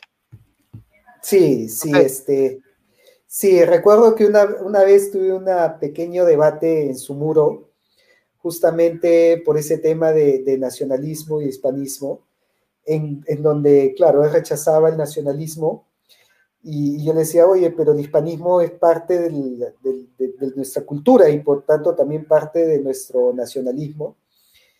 Eh, así, y, por ahí también vi una pregunta que era sobre nacionalismo Así que ya, voy a, aprovecho, aprovecho la pregunta para dejar bien sentada mi posición, ¿ok? Porque muchos también me han dicho, ah, tú eres hispanista, y, este, y, ah, en parte tiene razón, pero no totalmente, y ya voy a explicar por qué, ¿ya? A ver, eh, si te das cuenta, en todo lo que hemos hablado, en todo este discurso que hemos hablado, en el fondo no los he citado, pero detrás de ellos está la filosofía clásica. O sea, cuando he hablado de esencialismo, cuando he hablado, cuando he hablado de virtud, obviamente estoy hablando de Aristóteles. Cuando he hablado de logos, estoy hablando de Heráclito. O sea, este, cuando he hablado del bien, estoy hablando de Platón. No los he citado, pero el que los ha leído va a identificar y va a decir, oye, este pata está con los clásicos totalmente. Porque para mí, ese, el, nacimiento de la civilización occidental se dio con los clásicos, se dio en, en, los filósofos griegos de la Grecia clásica. Y, para mí eso es el, el proyecto civilizatorio por excelencia. O sea, los clásicos nos alejaron del barbarismo. nos alejaron de esta civilización sin ley, una civilización pues eh, totalmente tribal y que se basaba en la ley del talión y que se basaba pues en, eh, muchos principios inhumanos, lo, lo catalogaríamos el día de hoy. Así que el, el, el inicio de, en, donde comenzamos a forjar una civilización con humanidad viene con los clásicos griegos, que fueron difundidos en toda Europa por el Imperio Romano.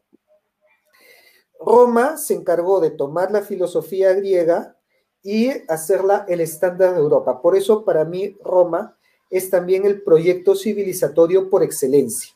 Y por eso yo me declaro admirador de Roma con todos sus defectos y virtudes que tiene, pero porque rescato el proyecto de civilización que sentó las bases de la cultura occidental que defendemos el día de hoy. O sea, si el día de hoy estamos hablando de libertad, el día, estamos hablando pues de derechos, estamos hablando de humanidad, estamos hablando de dignidad, se los debemos a los clásicos y a Roma que los difundió por todo Occidente. Pero Roma cayó. Roma cayó, vino Bizancio en su lugar, Bizancio también cayó, y ese, ese cetro de la civilización eh, eh, ese conocimiento de los clásicos y de, la, de, un pensamiento superior, lo voy a llamar con todas sus letras, era un pensamiento alejado ya de la mitología, de la magia, de, lo, de, de, los mitos, de lo fantástico, y ya es el pensamiento que sienta las bases para que surja el método científico que surgió en Europa, es rescatado primero por San Benito y la Orden de los Benedictinos, que la rescata en sus monasterios, y luego es sistematizada primero en el Imperio Carolingio y luego en el Sacro Imperio Romano Germánico. El Sacro Imperio Romano Germánico eh, rescata esa cultura y, y se eleva como un bastión de Europa, específicamente a través de los Habsburgo de la Casa de Austria, que fueron los que en matrimonio se unieron a este, los reyes católicos de España y llega a su cúspide con Carlos V. Eh, eh, Carlos V, el emperador hispano, donde eh, en imperio no se pone el sol, donde rescata todos estos valores, estos mismos valores que venían desde Grecia, son el cetro de Grecia y de Roma y del Sacro Imperio llega a las manos de Carlos V y de la hispanidad. Y por eso, por ahí, por ahí yo me declaro, yo sí me declaro admirador del hispanismo en este sentido, que era la cúspide de este pensamiento que venía desde Grecia y desde Roma. Llega a América y se fusiona y se une con el otro gran proyecto civilizatorio del que me declaro admirador, que era el Tahuantinsuyo.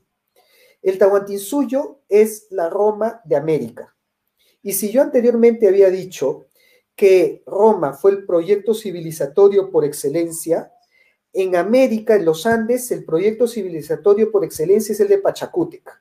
Por eso yo a Pachacútec lo admiro lo respeto, lo tengo en un pedestal, lo tengo en el Olimpo, junto a Julio César y a, este, y a César Augusto. Él no le tiene nada que envidiar a ellos, fue de su talla o incluso más todavía, porque ellos tenían a todos los clásicos detrás y Pachacútec no tenía más que eh, lo que quedó del imperio Wari. Y logró forjar un proyecto de civilización que vemos sus resultados el día de hoy en Machu Picchu y en eh, Sacsayhuamán Taitambo y todas las maravillas que hasta el día de hoy sorprenden al mundo. Y el proyecto de civilización de Pachacútec se fusiona y se une con este proyecto de civilización que llegó con Carlos V y que venía desde Roma para formar esta cultura peruana, de la cual para mí es la unión de estos dos grandes imperios y estos grandes proyectos civilizatorios mundiales y los admiro porque tienen todos los valores que yo rescato. Tienen los valores de la virtud, de la, moral, de la verdad y de la civilización y de la ciencia y del, bueno, en el caso de Europa, del método científico, y del respeto al prójimo y de la dignidad humana y de la esencia de la persona.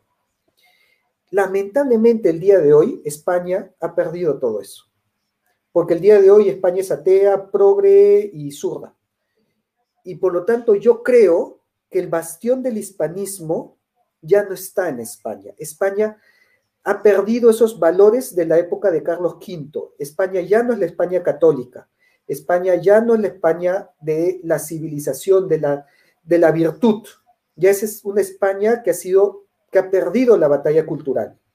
Y ese cetro todavía se mantiene en el Perú, que como te decía, todavía es católico, conservador, tradicional, con sus fiestas patronales, y que todavía rescata esta cultura. Y es por eso que cuando me dijiste, tú eres hispanista, yo te diría relativamente hablando. Porque si bien admiro el proyecto hispanista que tuvo Carlos V, que llevó esta civilización romana al mundo, el día de hoy ya no está en España. Ya España ya perdió ese cetro. Y más bien creo que ese, eso se encuentra más en el Perú. Y por eso me declaro más hispanoamericanista que hispanista porque, pero, pero, pero en verdad no es una cuestión de hispanismos o hispanoamericanismo. No, o sea, ponle la etiqueta que quieras. Es admirar el proyecto civilizatorio de un imperio, o de dos imperios, si quieres llamarlo. Un proyecto de llevar la filosofía, la cultura, el orden y el imperio de la ley. Y eso es lo que está en peligro el día de hoy. En su momento lo tuvo el imperio hispano y por ahí podría ser hispanista, pero en su momento lo tuvo Roma, entonces sería romanista o latino. En su momento lo tuvo Grecia, entonces sería eh, grecoclásico. Y en su momento lo tuvo Pachacútec, entonces sería indigenista. O sea, llámale como quieras, ponle, ponle la etiqueta que quieras. Pero yo lo que quiero es un proyecto civilizatorio que enarbole la bandera de los valores, de la virtud, de la tradición y que además eh, tenga, eh, viva bajo el imperio de la ley y de la autoridad y del orden de la moral. Eso es lo que quiero.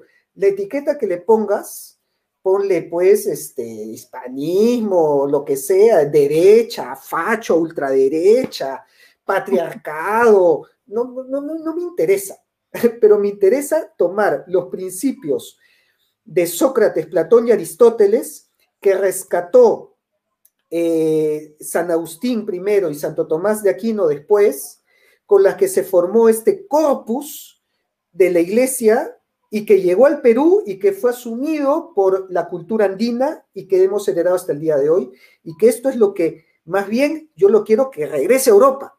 Y ahora nosotros tenemos que reconquistar Europa. Por eso a mí muchos me dicen, ah, este, descolonízate, descolonízate, compadre, yo quiero reconquistar España. Yo quiero ir con eso y, plantárselos en medio de, la Plaza del Sol en Madrid. Eh, eh, ¿Cómo me vas a decir a mí eh, que, tengo un pensamiento colonizado? Yo tengo pensamiento colonizador, porque yo quiero llevar esos valores a Europa y, a donde se pueda. Pero, pero los valores de la iglesia, de la tradición, de la fe, del orden y de la moral llámalo como quieras, no lo sé, pero creo que ya quedó suficientemente claro cuál es mi línea. No, ha estado, perfecto, tanto así que la gente se no ha comentado nada. Ella ya se acabaron los insultos ya. Oye, y, el pata que me decía que no era gramsciano, ¿qué piensa ahora? ¿Sigue pensando que, soy gramsciano con, con, esa forma de pensar? No sé, pero se mandó un comentario de no confíen en la iglesia, no confíen en nadie. Anarquía, no, tonterías, nada. la iglesia es la que tiene, sí, sí, sí, sí lo he leído, sí lo estoy leyendo. Pero ya, ok, obviamente, toda organización humana está sujeta a corrupción, pero, pero, pero la doctrina, la doctrina está basada en la filosofía de Logos del esencialismo. Y eso es lo que tenemos que rescatar. Este, afirma si es nacionalista o hispanista. Ah, está, bueno, está poniéndolo como título para, para el clip. Ah, para. de repente. El, es que, el clickbait, el clickbait. El clickbait. Ah, buena. Oye, la, ya, la voy a tomar y lo voy a poner como, como video en mi página. Pero es que en verdad, Sí. a ver, ¿es nacionalismo? O sea, en parte sí, porque estoy tomando a los incas y estoy tomando a Pachacútec, ¿no? O sea, tiene un componente nacional, pero no es totalmente nacionalista, porque no creo que ningún nacionalista tome como referencia a Carlos V y al Imperio Romano y a, y a los filósofos clásicos. O sea, sí y no, ¿no? Y, es hispanista, bueno, obviamente. em, si, si tomas pues a Carlos V como baluarte, sí, claro, es hispanista. Pero, pero si el día de hoy dices que ya España ya perdió eso y que más bien nosotros tenemos que retomar y reconquistar España para llevarle esa cultura, ¿sigue siendo hispanista? Ojo, yo eso se lo dije en un foro, eh, eh, eh, se lo dije primero en un foro de hispanistas y luego se lo dije a una youtuber hispanista de España, pero, pero los hispanistas de España. Me entrevistó y yo le dije, el día de hoy Perú es más hispanista que España. Change my mind. Y el pata se quedó mirándome con cara de, maldito, te odio. Y se los dije también en un foro de hispanistas. Le dije, el día de hoy Perú es más hispanista que España. No, también se quedaron calladitos todos. Entonces, Nadie te iba a decir que no, ¿no? eh, pero eso es ser hispanista. No, claro que no. Eh, Yo me, Yo creo yo me- que, a- yo a creo ver, que es más patriota. Y- ya, pero y bueno, tenemos que- patriota tenem- de- que- Tenemos que- que admitir que, que Perú, o sea, te digo porque Perú como patria, obviamente, tiene que eh, defender la herencia que tiene, pues, ¿no? La herencia hispánica, la herencia eh, andina, ¿no? De los incas, es que. O ya sea, en- tenemos todo eso. ya en América, ya lo, ya, yo, yo, yo he conversado con muchos otros influencers de Colombia, de Argentina, de Chile, y ya lo están viendo al Perú como un baluarte, ¿eh? Mm. como un baluarte Claro. de, de- de- de- o sea, contra el progresismo, donde no han logrado todavía entrar el, esta ideología progresista, ¿no? Y, ah, y claro, entonces, tú sabes que a mí en los foros hispanistas, o sea, no en los foros, perdón, en los grupos de Facebook hispanistas, me tachan de indigenista, me, me- me han votado varias veces por indigenista, Claro. porque yo-. Es que yo me paro peleando cuando ellos dicen que España trajo la civilización a América. Y ahí, ahí sí pues me tocan el 8, yo saco y le, saco todo este discurso y me dicen, si eres indigenista, ¿qué haces en un foro hispanista? Y yo, por, en, en mi página me llaman Capitán España y acá me llaman indigenista, pónganse de acuerdo. Pero es que creo que es difícil que se pongan de acuerdo porque de repente ellos sí están siendo dogmáticos. O sea, yo no, me estoy fijando en un, por más que me han dicho también dogmático, pero yo no me estoy fijando en un dogma, yo me estoy fijando en una corriente filosófica que, que ha tenido estas dos vertientes, ¿no? Desde greco-romana y andina, y que se han unido en el Perú. Y creo que muchos no lo ven así, por eso les me ponen la etiqueta que, que- que surge en el momento, pero, pero no sé si esta corriente ha sido explorada antes. No, claro, pero creo que estás en el lado, eh, perdón, en el lado equivocado, iba a decir, en el lado correcto, porque eh, eh, si vas a construir un país como Perú, o sea, tienes que tener las dos fuentes más importantes de lo que se basa el país, y obviamente no vas a tener una posición este, como la que ellos quieren, pues, ¿no? O sea, una posición total netamente hispanista, una posición netamente indigenista. Tú tienes que ir por los dos bandos y aceptar lo bueno que tiene esos dos lados. Y bueno, también vas a tener que aceptar lo malo, lamentablemente. Pero nada, la explicación ha estado, ha estado perfecta. Te has pasado, te doy un, Espero Mm, que, Luis- diez. que Luis- un 10 sobre 10. espero, espero que Luis Mauricio se quede tranquilo entonces con esa respuesta. No, Luis Mauricio iba a estar este, co- como tu mamá con la regla, con la regla. La, mano, la mano, la mano, la mano. Eh. Pon la mano, pon la mano. No, este, no, sí, sí te entiendo. O sea, a eso nos pasa a todos, ¿sabes? En algún momento tienes que Mm. tener una, una decisión fija y tal grupo o tal grupo te van a, te van a encasillar como tal y no te van a soltar de eso. Pero sí, ah, te has mandado, la, creo que una buena, no solo eso, te has mandado una buena referencia histórica. Así para el que, para el que no sepa por qué es Iglesia Católica Apostólica Romana. Ya lo Así entendí. es. Y creo que, que entré ya en el ritmo en el que estaba con el video del profe sobre ruedas que, que, que habías visto, ¿no?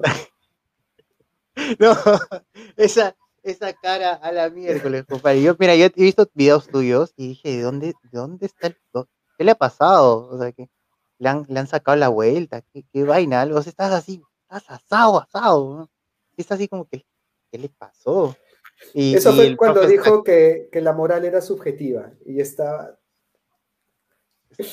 Sí, eso es algo que siempre se pierde. O sea, esa idea siempre se queda ahí, ¿no? Pero es que no es que sea subjetiva, sino es que si lo comparas en otras regiones, obviamente hay una subjetividad entre- eh, internacional, digámoslo así, entre naciones.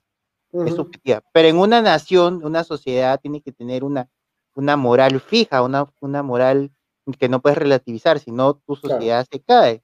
Entonces no puede ir a ninguna dirección. Entonces ahí siempre se pierde, ¿no? Es como, es como la clásica de no, puedes, no, no eres quien para juzgar, o no, no, no eres quien para juzgar. Que eso O viene de, tú, de- tú de tienes tu la verdad, psicología. tú tienes tu verdad y yo tengo mi verdad. Claro, exactamente. Es, es la misma, es la misma. O sea, Mm, Ponte, el, el- lo de la psicología es este, para, para que el psicólogo te trate, el psicólogo no, no te puede juzgar, te tiene que escuchar. Y eso lo han repetido como, como idea general y dice, no, tú quién eres para juzgar, no, compare. Si, si, por ejemplo, si, ah, eh, cuando me ha pasado, cuando por ejemplo chicas me vienen a debatir, me dicen eso del tema de tú quién eres para juzgar y toda la nota, y me salen con el tema de la, porque comento del aborto y lo demás, tú- o sea, todo ese tema de tú quién eres para juzgar, y yo le digo, si tú sales y dices, este pata es machista, tú lo estás juzgando, estás haciendo un juicio, es un juicio moral, obviamente, ¿no? Ya eh, podemos eh, discutir eh, si está bien o mal, lo que quieras, pero es un juicio moral. Y tú, ta- y tú yo, yo podría caer en lo mismo y decir, ¿tú quién eres para juzgar? ¿no? Obviamente, todos juzgamos, todos prejuzgamos, ¿no? Pero no de todo eso te vas a basar, pues, ¿no? No te vas a quedar ahí. Oye, este, no quiero quitarte más tiempo. En verdad ha sido un gusto y en verdad creo que este, quiero que puedas, este, puedas volver. Aprovechando que es fies- este, se acerca Fiestas Patrias, creo que sería bueno un programa especial. Con eso voy a tratar de buscar este, de repente el profe, porque le dije al profe, oye, ¿y si lo junto, me dijo, encantado, así como habla él, ¿no? Encantado, encantado. Y, Sí, este, sí. No, de todas maneras, ¿ah? sí, por supuesto, ya sabes, este, bueno, ya este, te- tenemos nuestros contactos, así que cuestión de coordinarlo nomás y, y- y- y listo. eh, yo encantado de volver a tu programa. Sí, porque mira, se me han quedado preguntas y las preguntas eran del tema de los mitos del, eh, del virreinato. Y ese tema, sí, a mí me encanta ese tema. Ya, ya, ya. Ese tema, ese tema es como para tres horas más, así que Da para tres horas, sí, totalmente, sí. entonces ya pues quedamos con, con para una próxima, pues compadre. Ha sido un gusto y Buenísimo. bueno, para, para lo que gustes, acá estamos, compadre. Tú, tú di nomás. Por supuesto. gustes. Un Encantado. abrazo, Un gustazo. Nos vemos.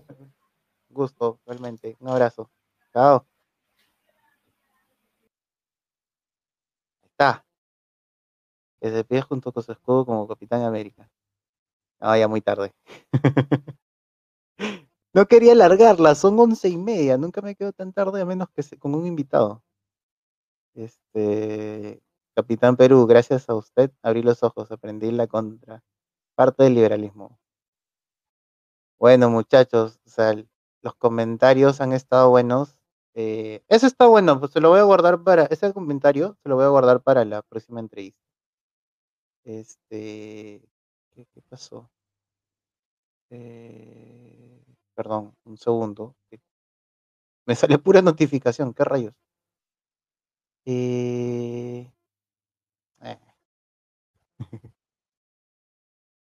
Vamos al, vamos al bonus track, ¿ya? Porque no quiero que se malogre la transmisión. Bonus track. Hoy no, está, no estará Gianluca, eh, lamentablemente. Estará nuestra bitch.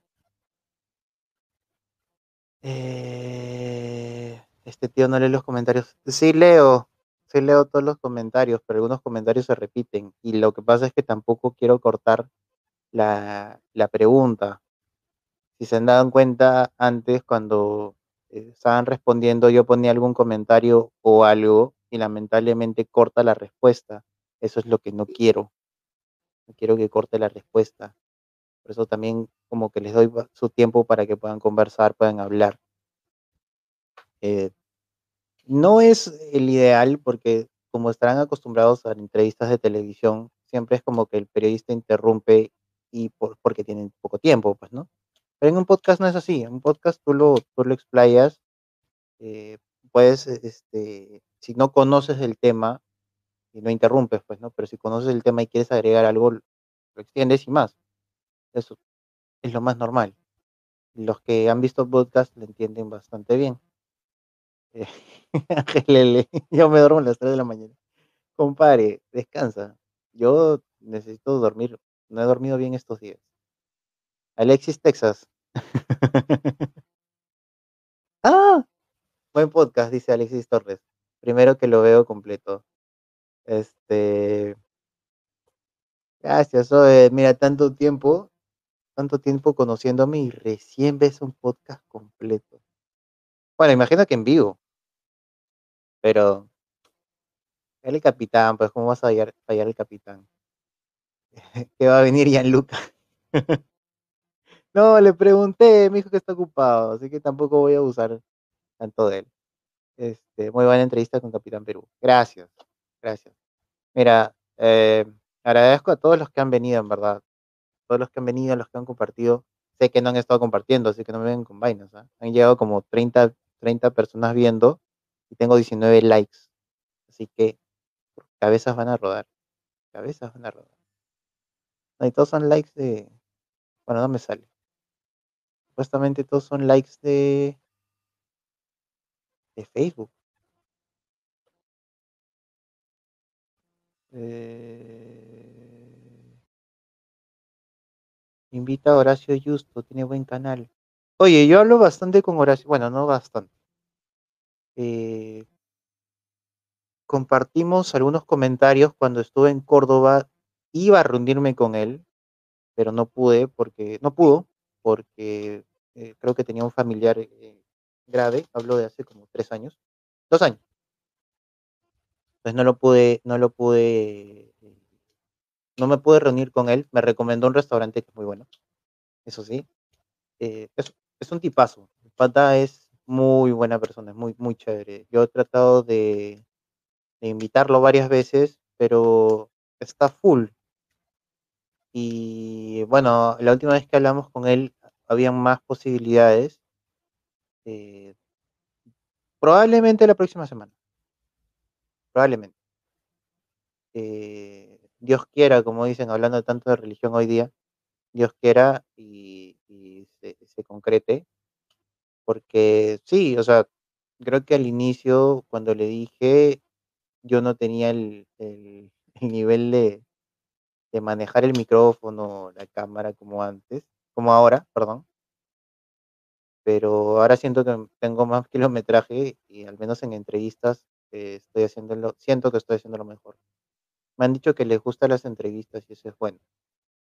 Ahora, eh, tengo que sobre, eh, no quiero yo sa- sobresalir en las entrevistas porque me dicen algo como que la entrevista es buena por el invitado, no por ti. Y eso, aunque duele el ego, tiene sentido. Eh, invítalo al laje. Ah, está complicado. Voy a preguntar si alguien tiene contacto. Sé, sé que hay personas de su círculo, pero quién sabe. Bruno, una pregunta, fuera de este tema, ¿usas OBS para hacer directos o qué programa? No, estoy en StreamYard. Eh, pago para hacer simultáneos, pero estoy en StreamYard. Eh, usaba el OBS, el Streamlabs, creo. No me acuerdo. El Streamlabs, pero el problema era que te cobraban más caro si querías hacer simultáneo y siempre tenía problemas con el audio. O sea, la configuración siempre está súper pésima. Es un tema ahí porque el software como que friega mucho con el tema de la tarjeta de video. Y al menos en mi computadora se me hacía tedioso. Y por ejemplo, cuando alguien venía y tenía que hacer, eh, eh, no sé, compartir algo en pantalla era todo un tema. Funciona excelente para videojuegos, pero para eh, entrevistas no, es malísimo. Eh, ¿A quién vas a invitar ahora? Ah, ya. Buena pregunta. Y más bien, ya debería haber sacado la imagen. Mañana tengo de invitado a Vania Tais, a Alia Bustamante eh, y a Fernando este, Cal- Calmel, creo que se pide, perdón, discúlpenme si- si estoy pronunciando mal su apellido. A ver, Fernando Calmel, sí, tengo razón. Se llama Calmel. Este, van a estar los tres, van a hablar de las marchas, van a hablar de lo que está pasando en,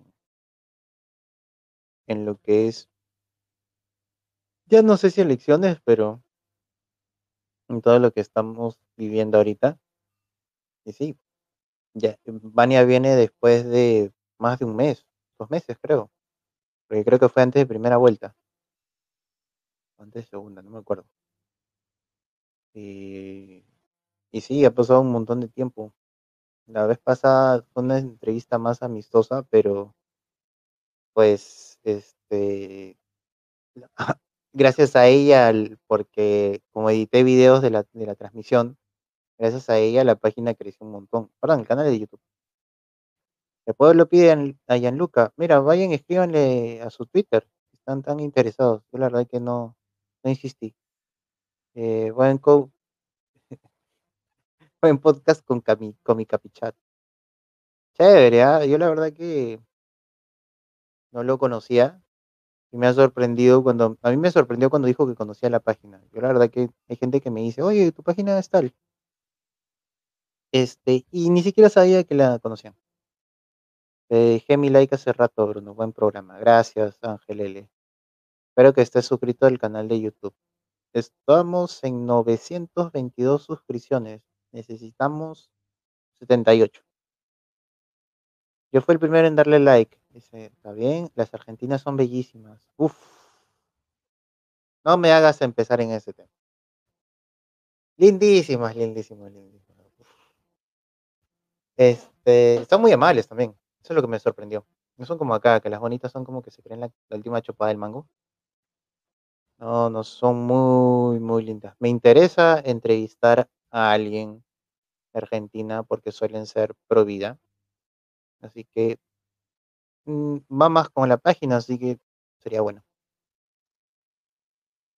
Invita a Alejandro Bermeo. Mm, eso está más difícil, porque he sido crítico de Bermeo.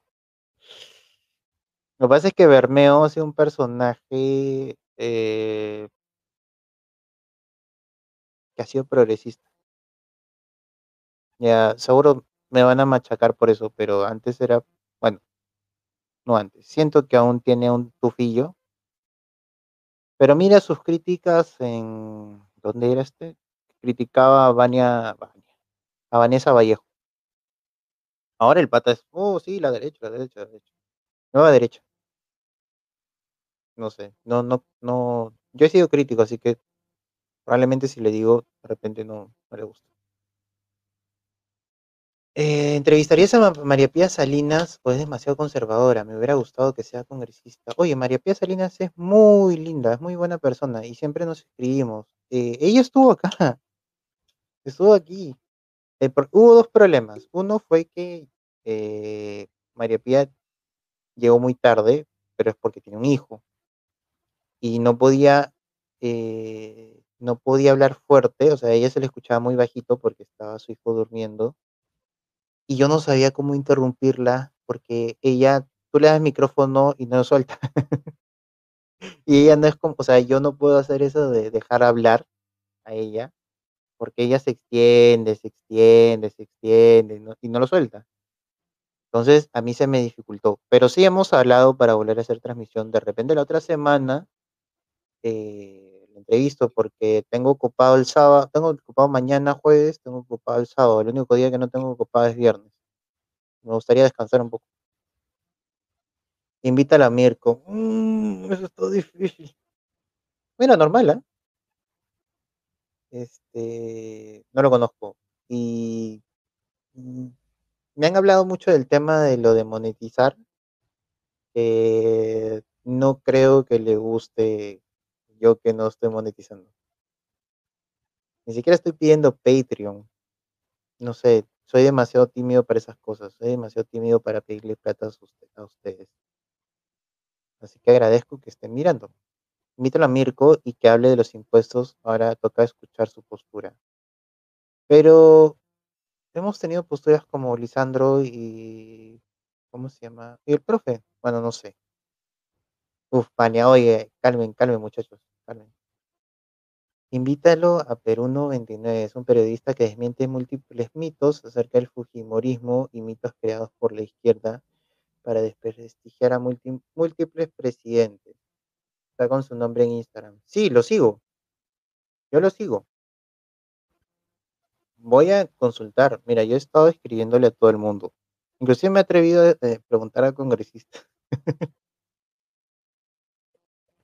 Pero obviamente no me van a hacer caso. ¿Qué patriarcado? ¿Qué es esa vaina? ¿No? No, este. eh, Voy a consultar. Voy a escribirle. Voy a escribirle. Ha escrito todo el mundo. ¿Cuándo viene el bonus track? Estamos en bonus track. Me parece, o estás enamorado de una argentina. Mm, no. No, no, no, no. Eh, ¿He tenido algún crush? Sí, he tenido crush. O, ¿cómo se dicen? Platónicos. Sí, he tenido platónicos. Pero enamorado de una argentina actual. Creo que cada vez está más difícil para mí porque si veo a alguien que tiene tu fío izquierda, es como que ah, paso. Y el tema de distancia siempre es bien jodido, así que no, no pasa conmigo. Si podrías invitar a una persona que hable sobre los mitos del fujimorismo, he escuchado algo así. O podría ser, no es mala idea. Mm, no, es mala idea. Ahora tampoco quiero que, que este canal se vuelva, que tenga la bandera fujimorista y demás, ¿no? Pero podría ser. ¿Recomienden quién? O sea, a mí me dicen, invita tal, pero le escriben, por favor, si pueden, escríbenle, porque este, hay personas que eh, no me responden el chat y he tenido que salir directamente, oye, quiero entrevistarte. Obviamente se ve mal, ¿no? Se ve muy informal. Eh, ¿Entrevistarías a María P. y? Entrevistaría más a, a Karina, pero María Pía, no sé. Para los que son millennials entender. Mirko es hiper, hiper progre. Le comiste una L. Creo que por eso es que como que me, me resguardo mucho para no entrevistarlo. Lo que pasa es que no quiero que las entrevistas se vean dañadas con mi opinión. Por eso es que cuando, entrevisté a Ana Rizzo, que dio un discurso de, una, de feminismo más liberal, me guardé. Este, eh, ¿cómo se llama? Obviamente no, no, no le dije qué opinaba del feminismo en general y todo. aparte ella estaba haciendo publicidad a su colectivo, que me parece mucho mejor que cualquier feminista, así que enhorabuena. Porque en entrevistas son como... ah, tú quieres ver el mundo arder, ¿no? Tú quieres ver el mundo arder. No sé, yo no creo que... Mm, Es... No sé, es como ver un, un niño, no, un mono con un hueso tratando de abrirte la puerta en el, en el agujero de la llave. Este, no le veo la lógica. Me va a doler. Hay algo que tienen que entender. Y por eso es una de las restricciones por la que no quería hacer esto.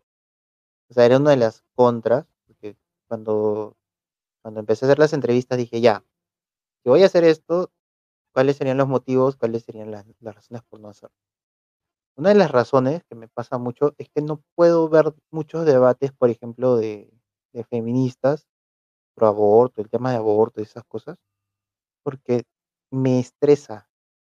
Hay personas que, literalmente estresan a uno, cosa que no debería pasar, pero por eso es que ya tengo el tema tan metido que, ya no le dé sentido. Y por ejemplo me pasa, dice, oye, mira este debate, y no lo veo completo por esa razón, que me estresa. A menos que sea algo muy importante, lo veo completo. Obviamente hay algunos debates que sí lo he visto completos, pero de a poco. Bueno, o sea, regresado al día siguiente a verlos.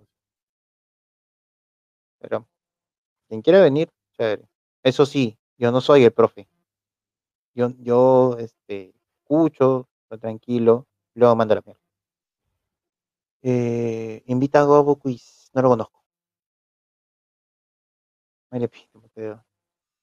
No lo conozco. Eh, ¿Quién será? ¿Qué videojuego es tu favorito? Ah, qué buena pregunta. Voy a responder con, con un objeto. Espérame.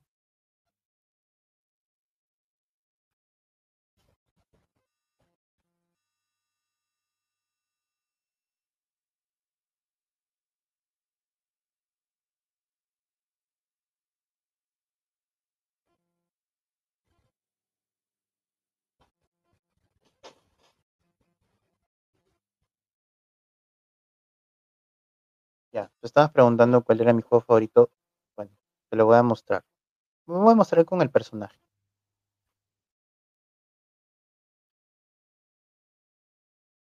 ¿Se ve? Que no se ve, ¿no? Ahí está. Ese es.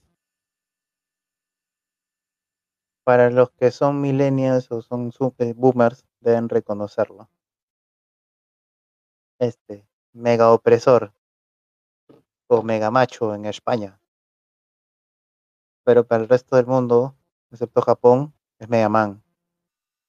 Y para Japón es Rockman. Yo, para mí, el, mejor es el 2, pero mi favorito es el 4. ¿Por qué? Porque es el primer juego que jugué, me lo pasé hasta a morir y hasta ahora lo puedo jugar. Lo que sí, lo, el tema es que los, este, es- las remasterizaciones que salieron después eh, tienen demasiado lag, entonces no puedo, no puedo jugar. Pero normal, si quieren hacemos un stream un día, nos- de repente el viernes, el viernes que lo tengo libre, hacemos un stream, yo pasándome Mega Man. Tengo el Collection, que es del 1 al 6, creo que es, no sé qué número es. Eh, y juego, juego, no sé, el 4, el 2. Eh, a ver qué dice. Ah, eres de la camada de Mega Man. ¿Y por qué no Mario Bros? Porque era pobre y no tenía. Les doy el contexto. El 94, 93, a mi mamá le regalaron un Nintendo. No, perdón, le, le vendieron un Nintendo. eh, el NES, Nintendo Entertainment System.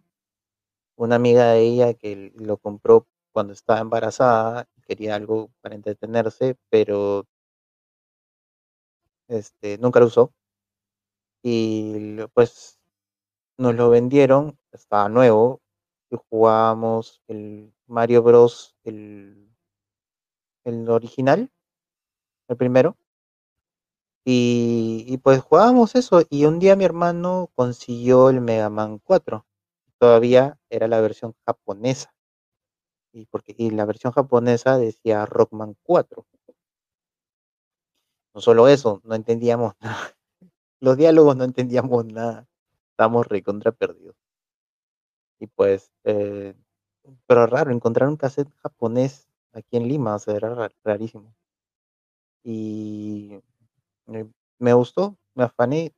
Lo habría jugado hasta, hasta mi adolescencia, hasta los 2000 lo estuve, lo estuve jugando. Y luego, jugaba otros juegos también, obviamente. Eh, y pues hasta en la universidad creo que mi pérdida de tiempo, mi pérdida de tiempo, entraba y ponía el emulador y me ponía a jugar. Yo lo jugué en Nintendo, sí, yo también.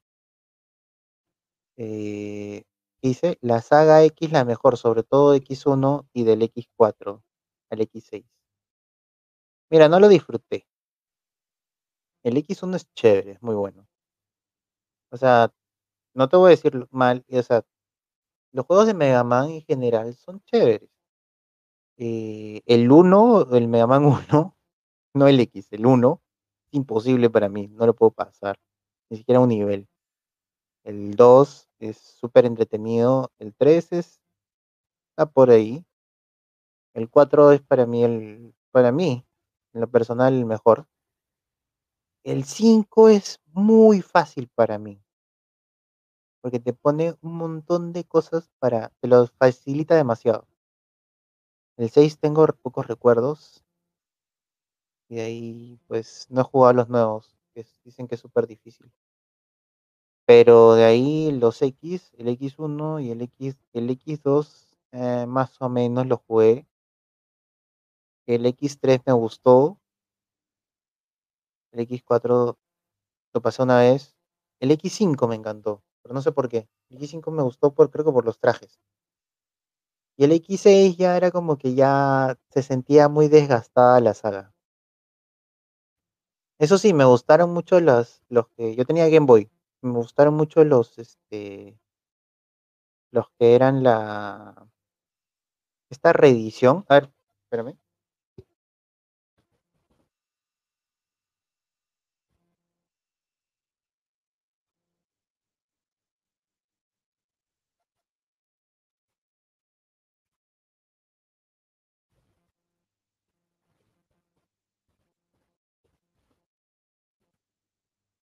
Este, aún tengo esto. Aún tengo esto, pero no lo uso porque la pantalla es muy antigua, no es retroiluminada. Así que no juego nada más. Simplemente lo tengo ahí como reliquia. Pero tengo esto. Se ve ahí. Mega Man Extreme. Sí, que era una, este, era una historia que era como que revivían eh, malos de la un- de X1 y X2 y los combinaban. Era bastante entretenido ese juego. Podría estar ahí entre los, entre los favoritos. Y pues cuando ya era más adolescente, jugaba eso todos los días. Era bastante, bastante entretenido. Ese eh, Mega Man y Metal Gear Solid, el 1. Para mí son todos. Ahora, no soy, no me considero gamer porque solo tuve PlayStation y ahí murió. Tuve Play 2 ya viejo, pero no jugaba mucho. Y tuve los Xbox, los 360 y el One. Tengo aún el One. Pero juego muy poco. Ya, ya no estoy en esas, en esos trotes. A mí me gusta más Zero. Mm, He jugado uno de Game Boy. La saga, la saga X4 es buena, siempre usaba Zero. Si tienes, aún tienes el cassette de Mega Man 4. Lo he visto, pero ya no, no, no sé dónde estará. Este, si algún día aparece, lo, lo guardaré como reliquia. Se puede decir que eres un gordito friki. Bonacho. Se te ve que tienes mucha paciencia. Gracias por lo de la mucha paciencia, porque nadie lo nota. Y, soy muy colérico, así que la gente no se molesta por eso. Pero sí.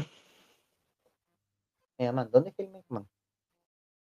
Oh, oh, ¿Dónde es el Mega Man? Ah, está. Mega Man. Y creo que tengo. ¿Se prende? No.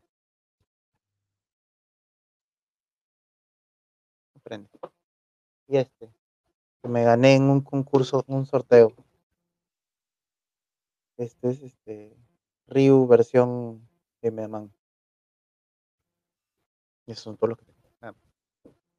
En verdad, no soy tan friki como, como me quiere poner acá archivos de música. Yo tengo cosas, tengo batimóviles coleccionables, pero no tengo espacio donde ponerlos, así que no, no tengo, no tengo un exhibidor ni nada. Ahora, si este, si cómo se llama, si, si tuviera un librero o algo, lo pongo al toque, pongo mi batimóvil ahí, ya no ya. Este, ¿cómo se dice? Para, para que se suelten las bragas. No, no, mentira, no, no creo. Es lo único que, que me gusta coleccionar, batimóviles. Me encantan los batimóviles, siempre he sido de chivolo. Porque todo lo que es este la, mer- la mercadería de Batman, al menos en mi juventud, en mi, cuando era niño, era muy chévere. Ahora son una cagada, son pura basura. Eh, ¿te gustan los videos de misterios? Por ejemplo, ¿ves videos extraterrestres, nuevo orden mundial, conspiraciones mundiales? No, pero me gusta un canal de YouTube que se llama... Eh, ah, ya me olvidé el nombre. Es un canal de YouTube que se dedica a hablar de cosas abandonadas y también se van a edificios y casas abandonadas de años en Estados Unidos. Y van y analizan, pues no, y son cosas que no pueden ni habitar. Y a veces, a veces se meten con mascarilla, todo. Y lo chévere que a veces se meten de noche y esa vaina me encanta. Es increíble, me parece genial. Inclusive por ese canal supe que hay un, hay un barco en Google Maps que está, o sea, es un barco que se quedó varado en una orilla y nadie lo puede sacar. Este, ¿cómo se llama? Eh, vamos a buscarlo. Eh, Costa, no, primero vamos a buscar el canal. Pero es un, es un barco que se quedó varado por este, por, entró a la orilla que no debía y pues se, se quedó varado, nadie quería sacarlo, la empresa quebró y pues el barco se quedó ahí. En el estado donde están es un país que es tan pequeño que no, que no tiene el dinero para sacarlo. Mm, ¿cómo se llamaba?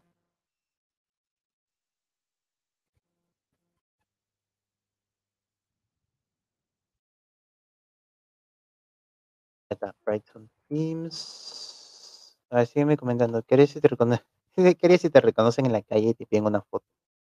Eh, para empezar, no creo que lo hagan. Y pues, pues no creo que habría problema. Pero depende si veo sus buenas intenciones, ¿ya? Porque si es alguien de izquierda, así que está para burlarse, obviamente le va a caer su patadón. ¿Y dónde está el barco? ¿Cómo se llamaba el barco? Este.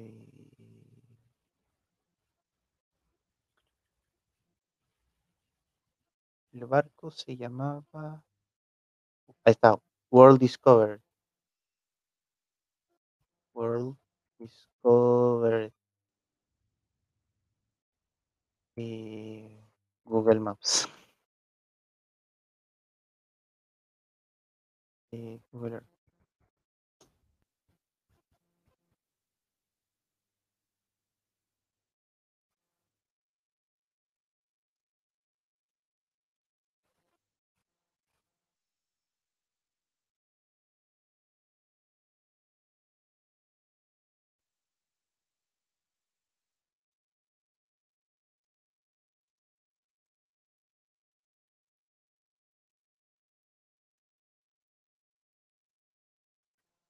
¿Espera?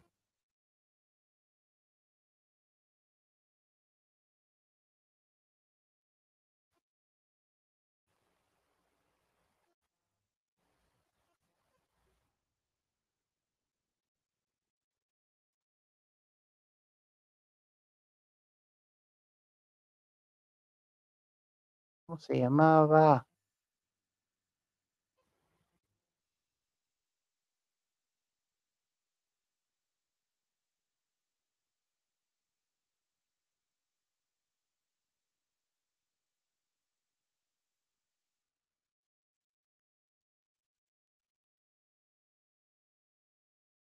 Lo encontré. Mm, ya. Vamos a poner compartir imágenes.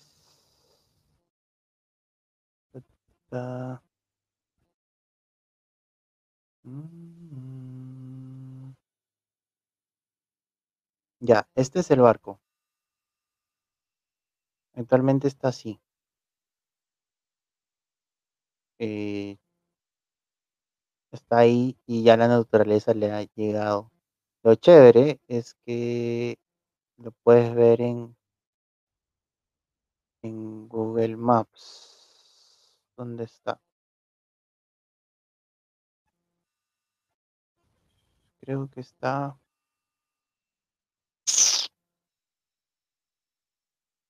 Mm,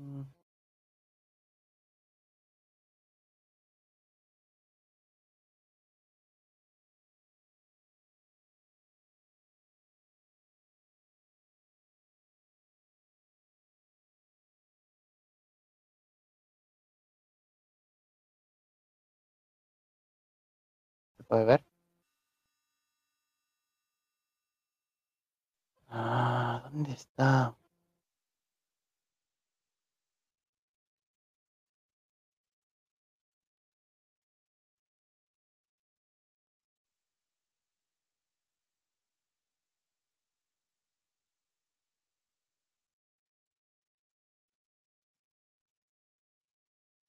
Ah, en las Islas Salomón.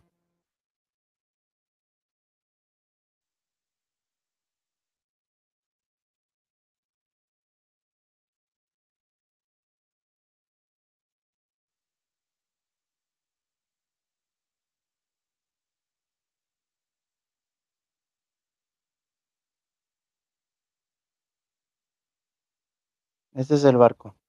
Está ahí en Google Earth. MS World Discoverer. No sé si hay fotos. ¿Cómo puedo ver fotos? Ah, no me sale. Pero bueno. Es para que vean. ¿Podría hacer acá esto?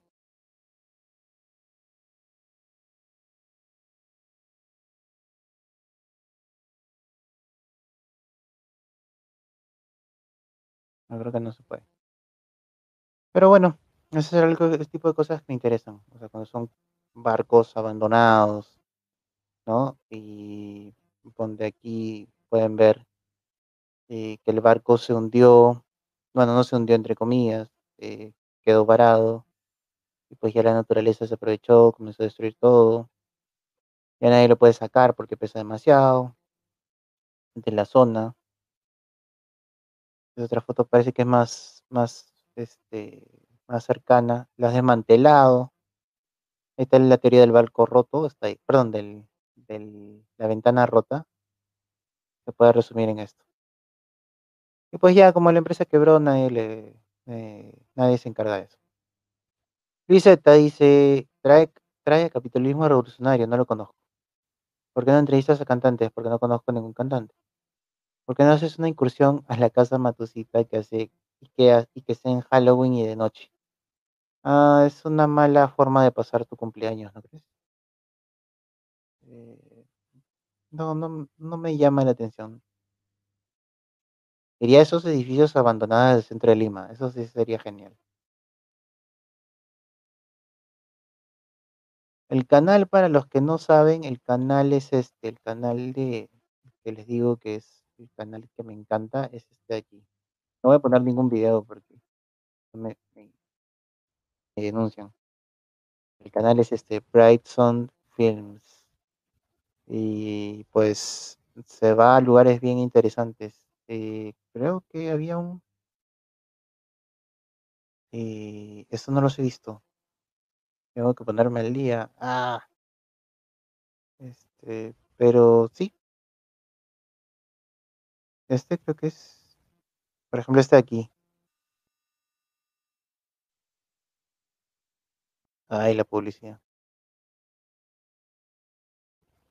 3, 2, 1. Caramba.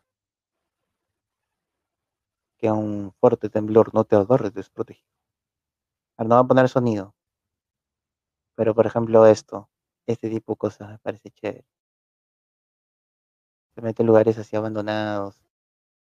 Uh, qué chévere. Genial. Bueno. Eso. Pero sí. eh, nada, chicos. Tampoco voy a estar extendiéndome. Ya son las 12. Ah, Tengo sueño. No sueño, quiero dormir. Eh, pero sí, cualquiera le interesa. Si a alguien le interesa, el canal se llama Brightson Films. A mí me encanta. Voy a ponerme al día con ese canal. Porque no veo hace tiempo. Como he estado tan metido en esto, no he estado viendo canales de YouTube. Y de repente, si un día se animan, jugamos Mega Man. Mega Macho. El juego más, más opresor. Es cumpleaños. Eh, Halloween sí, es mi cumpleaños. Los anuncios te trolearon. Eh, sí. Octavio Cuevas. ¿Qué te pareció el, el- eh, ¿qué te pareció el Capitán Perú? Sinceramente, di, tu opinión. Mira, el Capitán Perú me parece muy chévere. Me parece una persona, me parece una muy buena persona. Este, fue muy amable en venir, porque la verdad que eh, complicado y nadie te hace caso cuando eres cuando no eres nadie, así que te lo agradezco mucho. Le agradezco mucho que haya podido venir. Ahora, eh, creo que, es una de las pocas personas que he entrevistado que tiene bastante fundamento bien sintetizado, bien elaborado. No digo que los demás no lo tengan, sino que siento que es un nivel más, más alto. Y obviamente no concuerdo con muchas cosas con él. Bueno, no, no, no tanto. Yo pensé que iba a concordar más. Perdón, iba entrar en discordia más con él. Pero por el contrario, ha sido más eh, como que hemos concordado en varios puntos y ven la entrevista. Y, y vaya, como que hay, o sea, al menos, por ejemplo, me agradó mucho la idea de que al menos se mostró más abierto en el tema de lo que discutir eh, lo que él estaba discutiendo con los libertarios y, y se le notó otro ot- otro carácter, ¿no? Porque eh, con, con Jorge sí se le notó que era otra persona. Me dio mucha pena, porque me parece que no es una persona que se moleste muy fácil. Creo que pisó el palito y lo provocaron y pues pasó lo que pasó. Ahora, eso hice mucho, ¿no? Porque ponte el profe, yo siento que eh, con la idea, con, con la frase correcta lo puedes, lo puedes controlar. O sea, que él se descontrole y en su descontrol tú lo puedes controlar. Al menos siento eso yo, ¿no? Y mm, al profe también le tengo mucho respeto porque también vino cuando hicimos el DRA en del domingo, también vino porque le escribí, fue muy amable en venir. eh, nada, yo no necesariamente tengo que concordar con todos y, y eso no quiere decir que les voy a quitar el respeto. Como digo siempre, yo a las personas las respeto. Puedo mandar a la mierda sus opiniones, pero les voy a seguir respetando. Y eso creo que mucho confunde a la gente, porque piensan que, si estoy mandando a la mierda su opinión, estoy mandando a la mierda a ellos. Y eso así no funciona. Así no es. Si vas a decir una burrada, obviamente te voy a decir, estás hablando hueva. Y, y es así. Eh, a mucha gente no le gusta. Bueno, tampoco voy a cambiar la opinión de todos. Octavio Cuevas dice, si bien ilustrado, si es bien ilustrado el pata, por eso Mirko, el libre, quiere debatir con él. ¿El libertario? Sería interesante. Sería muy interesante. A mí me dicen eh, para, me dijeron para moderar, o sea, sus comentarios, o sea, ustedes, pero no creo. No soy tan imparcial. No soy imparcial en esos temas. Eh, ¿Con quién de las chicas que has entrevistado estarías? Novios. Ah, interesante pregunta, pero no las he conocido tanto lo suficiente como para como para para dar un juicio. Bueno, descartamos a Vania porque Vania está casada. Eh, Vanessa Vallejo. Vanessa Vallejo. Dice que Vanessa Vallejo es mucho mayor que yo, ¿ah? No voy a decir su edad.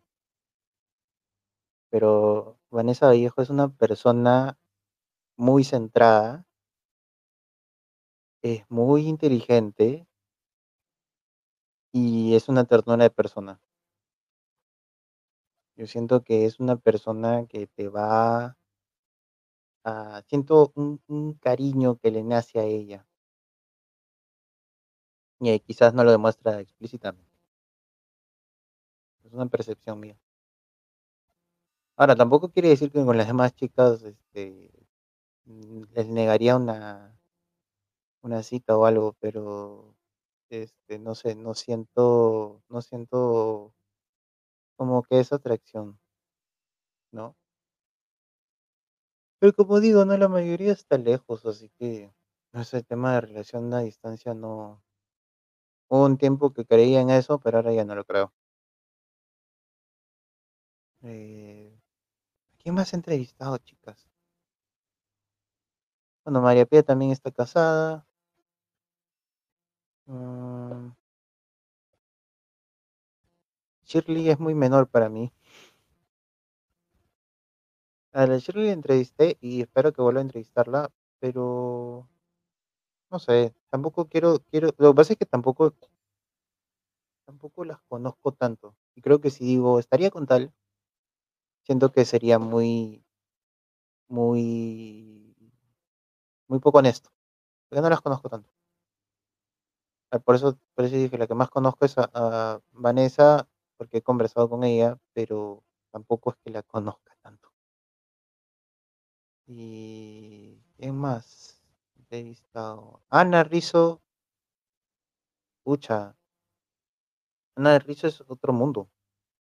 Es muy linda, es muy inteligente, es eh, muy preparada, eh, es full chamba, pero este otro país eh, tiene, ¿cómo se dice? Tiene su carrera, tiene todo. No la veo como que eh, eh, salgamos ni nada. Eso sí, le tengo mucha estima, porque ella hemos conversado por redes y fue de las primeras que se ofreció para, para entrevistarla. Y eso dice mucho de una persona, porque casi todos los he buscado. Ella fue de las pocas personas que dijo, si quieres, hacemos podcast. Y lo voy a estar eternamente agradecido. Eh, ahora, lamentablemente, muchos piensan que yo estoy con que hay, tengo una cualidad, yo soy muy, este, muy amable y muy, muy cariñoso, no solo con chicos, o sea, en el sentido de que eh, doy las gracias, saludo, ¿no? Y este, como que piensan que estoy conqueteándoles o estoy soboneando. Y no, coqueteo, muy difícil coquetear en redes. Coqueteo más en persona, pero son cosas que pasan. Y pues Ana, eh, tengo mucho respeto. ¿Quién más? Eh, vaya, creo que no he entrevistado a muchas chicas. Mm, Para, para más adelante. Pillín, ¿te gusta esa vieja? Antes me encantaba. Antes, uf, para mí era la, la chica más linda. Eh, y no lo digo porque ahora sea más fea ni nada, lo que sea. sino que antes eh, estaba templado, ¿no? Pero era porque leía sus escritos, la veía en redes y siempre admiré su inteligencia. Yo estaba en una relación a distancia, obviamente viajé para estar con ella, pero por papeles me regresaron. ¿Estados Unidos?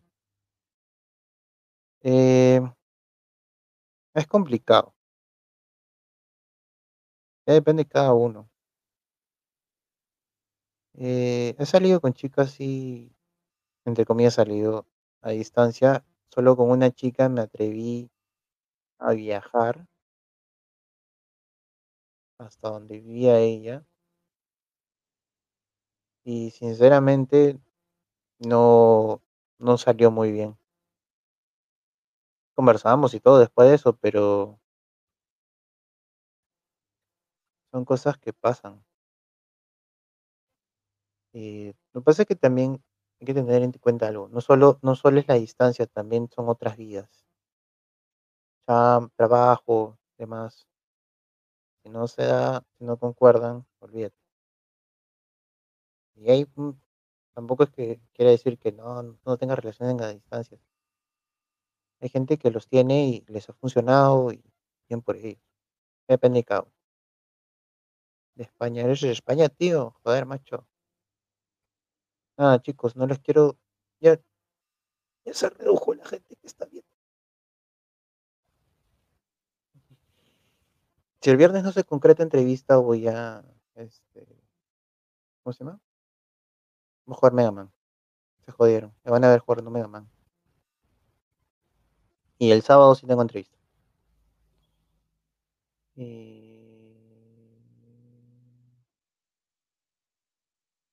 Pues mano, a dormir. Sí, ya descansen todos. Un abrazo. Ya es súper tarde, pero nada, un abrazo.